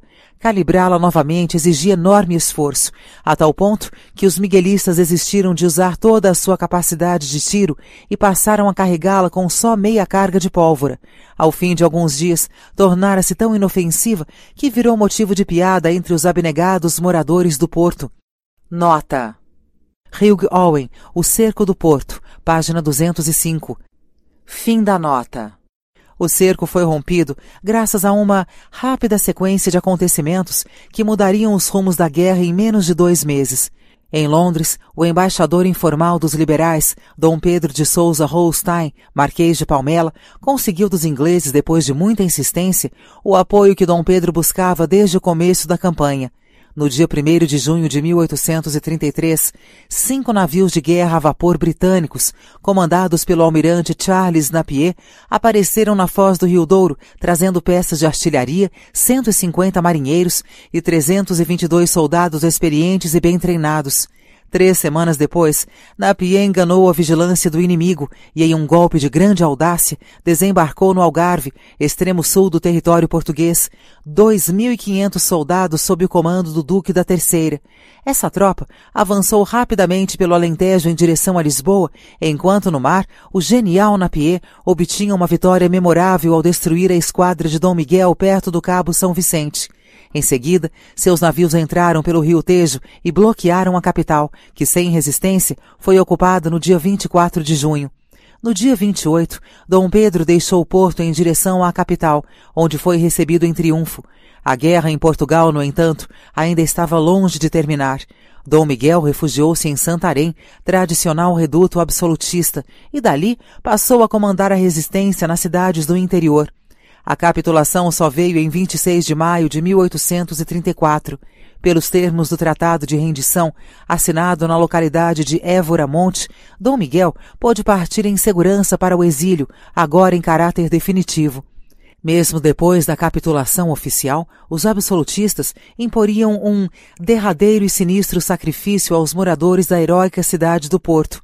Na noite de 16 de agosto de 1834, miguelistas que se retiravam da cidade resolveram incendiar os armazéns da Companhia de Vinha do Alto Douro, em Vila Nova de Gaia, onde estavam guardadas 17.374 pipas de vinho e 533 de aguardente. O objetivo era evitar que o estoque fosse vendido ou hipotecado aos ingleses para financiar a reconstrução nacional planejada pelos liberais. Ondas de fogo desceram em direção ao Douro como uma torrente de lava vulcânica. O rio tingiu-se de vermelho. O prejuízo de 2.500 contos de réis foi um duríssimo golpe nas já combalidas finanças nacionais. Ao final da guerra, o coronel Owen fez uma lista de 20 fatores que teriam contribuído para triunfo liberal contra todas as aparentes adversidades. A vitória no começo da campanha era tão improvável que Owen batizou a sua lista de 20 milagres. Aspas, Nunca houve uma causa perdida ao abismo das impossibilidades como a dos liberais. Fecha aspas, explicou. Abre aspas. Nunca nenhuma outra foi auxiliada por tantos acontecimentos imprevistos e improváveis. Fecha aspas. A lista incluía a mudança do cenário político na Europa, a incompetência dos ministros e oficiais de Dom Miguel, abre aspas, a energia inaudita e sem paralelo dos habitantes do porto, fecha aspas, e por fim, a última e mais importante de todas as explicações, abre aspas, a milagrosa conservação da existência de Dom Pedro, que durou o tempo necessário para a execução de seus planos, sob padecimentos de uma moléstia mortal, fecha aspas, nota. Hugh Owen, O Cerco do Porto, página 343. Fim da nota. O legado de Dom Pedro na história portuguesa seria longo e profundo. Com pequenas alterações, a Constituição Liberal outorgada em 1826 regeria os destinos do país até 1910, ano da proclamação da República. O azul e o branco, símbolos da monarquia liberal de sua filha, Dona Maria II, se manteriam na bandeira até serem substituídas no mesmo ano pelas cores atuais, verde e vermelho, emblema dos republicanos. Sua obra modernizadora das leis e dos costumes aprofundou-se ao fim da guerra contra o irmão. De um lado, agiu com rigor ao confiscar bens da Igreja Católica, extinguir o dízimo que sobrecarregava algumas atividades econômicas para sustentar os conventos e, por fim, expulsar de Portugal ordens e autoridades eclesiásticas que haviam apoiado a causa absolutista. De outro, impediu a vingança dos liberais mais exaltados, que defendiam prisões e penas de morte para os derrotados. Em vez disso, concedeu anistia aos adversários e permitiu que o irmão partisse para o exílio, sem represálias. Era seu traço característico, impor-se primeiro e contemporizar depois. Só vencia para perdoar, afirmou o historiador Alberto Pimentel. Nota. Alberto Pimentel, A Corte de Dom Pedro IV, página 263. Fim da nota. O povo português, no entanto, queria sangue. Ninguém se conformava com o tratamento generoso dispensado aos homens que tantos sofrimentos haviam imposto ao país. Certa noite, ao chegar ao Teatro São Carlos, em Lisboa, Dom Pedro foi cercado pela multidão enfurecida, que atirava lama e pedras em sua carruagem. Indiferente aos gritos e ofensas, subiu ao camarote acompanhado da mulher e das filhas. A plateia o recebeu com demorada vaia. Algumas pessoas jogaram moedas em sua direção, insinuando que teria vendido a própria honra ao contemporizar com os derrotados. Pálido, o imperador teve um acesso de tosse. O lenço branco ficou vermelho de sangue. Estava tuberculoso. Surpresa com a cena, a multidão fez silêncio. Dom Pedro guardou o lenço e, com a voz rouca, ordenou que o espetáculo seguisse. Era o prenúncio do fim. A glória alcançada nos campos de batalha cobraria dele um preço altíssimo, ainda maior do que já havia pago ao abdicar o trono brasileiro em 1831, a própria vida. O fim. Até na morte, Dom Pedro continuou dividido entre Brasil e Portugal. Em 1972, ano do sesquicentenário da independência, seus restos mortais foram trasladados da igreja de São Vicente de Fora, local do sepultamento em Lisboa, para o mausoléu do Ipiranga, em São Paulo, onde hoje é reverenciado pelos brasileiros. Seu coração, no entanto, permanece guardado na Igreja da Lapa, situada na heróica cidade do Porto e fundada no século XVIII por iniciativa de um músico e missionário paulista, o padre Ângelo de Sequeira. Nota Eugênio dos Santos, Dom Pedro IV, página 215. Fim da nota. Foi seu último desejo antes de morrer, em sinal de gratidão aos, entre aspas, tripeiros, como são carinhosamente conhecidos os moradores do porto e em cuja companhia havia enfrentado os momentos mais incertos e difíceis de sua vida, na guerra contra o irmão Dom Miguel. Dom Pedro morreu nos braços da Imperatriz Amélia às 14h30 de 24 de setembro de 1834, faltando duas semanas e meia para completar 36 anos. A autópsia, feita no dia seguinte, revelou um quadro devastador. A tuberculose tinha consumido todo o pulmão esquerdo, inundado por um líquido negro e sanguinolento. Apenas uma pequena porção da parte superior ainda funcionava. O coração e o fígado estavam hipertrofiados, ou seja, bem maiores do que o normal. Os rins, onde foi encontrado um cálculo, apresentavam cor esbranquiçada. O baço, amolecido, começava a se dissolver. Nota: Alberto Pimentel, A Corte de Dom Pedro IV, páginas 321 e 322. Fim da nota. Os transtornos físicos, que já eram antigos em Dom Pedro, agravaram-se na guerra contra o irmão. Durante o cerco do porto, começou a sentir cansaço, irregularidade na respiração, palpitações noturnas e sobressaltos ao acordar. Um edema nos pés indicava problemas circulatórios. Nota: Alberto Pimentel, A Corte de Dom Pedro IV, página 272. Fim da nota. Abre aspas. Dom Pedro julgava ser um homem fisicamente robusto, forte, resistente, fecha aspas, observou o historiador Eugênio dos Santos. Abre aspas. A verdade era, porém, outra. Alimentava-se mal, repousava pouco, gastava-se excessivamente. Fecha aspas. Nota. Eugênio dos Santos, Dom Pedro IV, página 258. Fim da nota. Epilético desde a infância, sofria de deficiência renal e vomitava com frequência. Aventureiro e destemido, partira diversas costelas em quedas de cavalo. As doenças venéreas eram recorrentes, como ele próprio registrara nas famosas cartas à Marquesa de Santos. Diante de um quadro de saúde tão frágil, seus dias finais foram surpreendentes. Dom Pedro enfrentou a morte como viveu, mantendo um ritmo intenso de atividades. No seu último compromisso oficial, a 27 de julho, tinha ido ao porto. Foi recebido com fogos, repicar de sinos, salvas de canhões e festejos na rua. Ali passou dez dias animados e felizes. Ao partir, sabia que jamais voltaria. Adeus, Porto. Nunca mais te verei, teria dito. A saúde piorava rapidamente. Pálido, tinha a pele macilenta e precocemente envelhecida. A longa barba escondia o rosto magro, no qual se destacavam os olhos fundos, sem brilho e emoldurados por grossas olheiras. Nas primeiras semanas de setembro, teve uma noite repleta de maus presságios. Sonhou que morreria no dia 21. Contou isso à imperatriz Amélia. Errou por apenas setenta e duas horas. Nota. Octávio Tarquínio de Souza, Fatos e Personagens em torno de um regime, página 245. Fim da nota. Enquanto agonizava no palácio de Queluz, construído no século anterior pelo seu avô, Dom Pedro III de Portugal, e no mesmo leito em que a mãe Carlota Joaquina o dera à luz, promoveu sucessivas reuniões com deputados, ministros e auxiliares, nas quais tomou decisões, pediu providências, distribuiu conselhos e, por fim, prestou homenagens a todos aqueles que julgava merecedores de sua gratidão. A seu pedido, os deputados decretaram a maioridade da rainha Dona Maria II, cujo primeiro ato oficial foi conceder ao pai a Gran Cruz da Torre Espada, a mais alta honraria portuguesa. Ainda no leito de morte, aconselhou a filha que concedesse liberdade a todos os presos políticos, sem exceção. Pediu também que no seu enterro não houvesse exéquias reais, como mandava o protocolo. Queria ser enterrado em caixão de madeira simples, como um soldado, comandante do exército português. Em seguida, mandou chamar um soldado do batalhão de caçadores 5, famoso pela resistência no cerco do porto, de que era coronel honorário.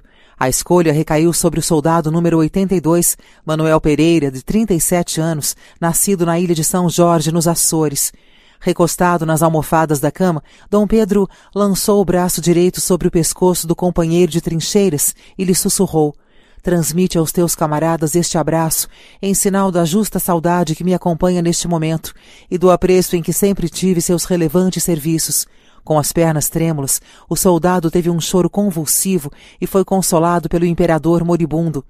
Nota: Alberto Pimentel, A Corte de Dom Pedro IV, páginas 313 a 317.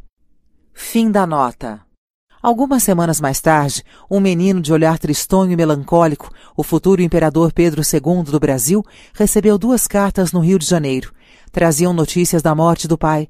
A primeira, da madrasta Amélia, dava detalhes da autópsia e enviava, enfim, a mecha de cabelo que o pequeno príncipe havia pedido algum tempo antes a Dom Pedro, na tentativa de amenizar as saudades que o dilaceravam. A segunda carta era de José Bonifácio, parceiro do pai na independência brasileira. Abre aspas. Hoje eu vou dar os pêsames pela irreparável perda de seu augusto pai, o meu amigo. Dom Pedro não morreu, só morrem os homens vulgares e não os heróis. Sua alma imortal vive no céu para fazer a felicidade futura do Brasil. Fecha aspas. Nota. Eugênio dos Santos, Dom Pedro IV, página 307. Fim da nota. Por um curioso fenômeno fotoquímico, o coração de Dom Pedro se expande continuamente dentro da ânfora de cristal em que foi depositado após a sua morte, em 1834. Hoje está tão deformado que a venerável Irmandade de Nossa Senhora da Lapa, responsável pela sua conservação, decidiu resguardá-lo da curiosidade pública, mantendo-o lacrado na escuridão atrás de uma parede da igreja. O último brasileiro autorizado a vê-lo foi o presidente Fernando Henrique Cardoso, em visita oficial à cidade. Desde então, a lápide de pedra que guarda a ânfora nunca mais foi aberta. Atualmente, 17 logradouros públicos da cidade do Porto levam nomes associados aos acontecimentos e personagens da história do cerco. A Rua 9 de Julho recorda o dia da chegada do pequeno e precário exército liberal vindo dos Açores em 1832. Outra rua, a do heroísmo, a antiga Rua do Prado, homenageia a desesperada resistência dos soldados em 29 de setembro de 1833. Nessa data, dia de São Miguel, santo protetor do rei Dom Miguel I, as tropas miguelistas romperam as trincheiras cavadas pelos liberais, ocuparam bairros importantes e, por pouco, não selaram o destino de Dom Pedro no Porto. Na vizinha Vila Nova de Gaia, famosa pelas adegas do vinho do Porto, a Rua General Torres celebra a memória de José Antônio da Silva Torres, comandante das linhas de defesa da estratégica Serra do Pilar. As estátuas de Dom Pedro IV sobre um cavalo ocupam também lugares de destaque nas duas maiores cidades portuguesas. No Porto, está situada na Praça da Liberdade, a antiga Praça Nova, onde foram enforcados e esquartejados os chefes liberais após a ascensão de Dom Miguel ao trono. Em Lisboa, pode ser observada na Praça do Rocio, na Baixa da cidade. Os dois monumentos geralmente produzem sensação de estranheza nos turistas brasileiros em Portugal, que não reconhecem nas feições do rei ali talhado em bronze o herói do grito do Ipiranga. Curiosamente, os portugueses de hoje tampouco sabem a respeito do jovial príncipe quase imberbe que fez a independência brasileira. Com os cabelos encaracolados mais longos, a calva levemente pronunciada e o olhar austero, o Dom Pedro IV de Portugal parece mais velho, mais sábio e mais sofrido do que o Dom Pedro I do Brasil. É como se, depois de abdicar o trono brasileiro, tivesse reencarnado em Portugal na pele de algum de seus ancestrais mais remotos. Em 1834, o coronel inglês Hugh Owen o descreveu da seguinte forma, abre aspas, Longa e cerrada barba preta emoldurava o pálido, bexigoso e enérgico rosto do imperador. O olhar firme, penetrante, altivo, encarava a pessoa a quem se dirigia e constrangia muitas vezes a baixar os olhos. Fecha aspas. Nota. Hugh Owen, O Cerco do Porto, página 193. Fim da nota. Como um espírito luminoso de duas silhuetas, repartido na morte entre as duas pátrias em que nasceu, viveu, lutou e morreu, Dom Pedro permanece hoje como um laço de aproximação entre brasileiros e portugueses.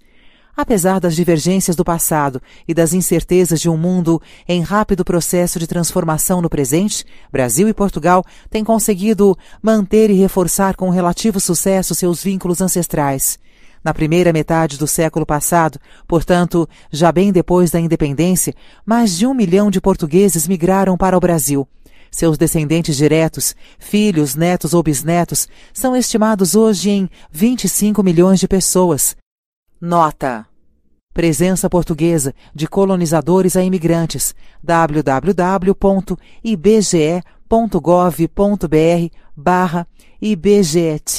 barra IBGETIM povoamento barra portugueses.html, soletrando IBGE TIM, I-B-G-E-T-E-E-N. Fim da nota. É um grupo que inclui nomes famosos como as atrizes Marília Pera e Fernanda Montenegro, o diretor Antunes Filho, o escritor Rubem Fonseca, as cantoras Fafá de Belém e Fernanda Abreu, o baterista Tony Belotto, neto de portugueses, apesar do sobrenome italiano, a apresentadora Ana Maria Braga, o médico Drauzio Varela, o jogador Zico e os empresários Abílio Diniz e Antônio Hermílio de Moraes. A partir da década de 90, a onda migratória se inverteu.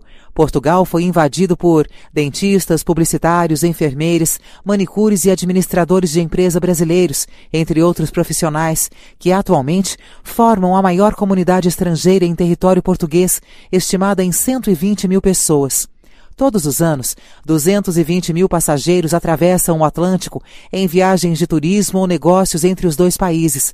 A produção cultural brasileira, em especial a música, o cinema e as novelas e minisséries de televisão, é admirada e avidamente consumida em Portugal. Na economia, ocorre o oposto. Há cerca de 700 empresas portuguesas em território brasileiro, algumas das quais são líderes em setores estratégicos como transportes, comunicações, energia, produção de alimentos e comércio. Esses números são uma prova de que, dois séculos depois, o sonho do Reino Unido alimentado por inúmeros brasileiros e portugueses até 1822 ainda se mantém vivo. É um reino menos formal do que o imaginado por Dom João VI, Dom Pedro I e José Bonifácio de Andrada e Silva, porém mais sólido e duradouro, porque tem suas raízes plantadas na língua e na cultura que sempre funcionaram como a identidade entre esses dois povos.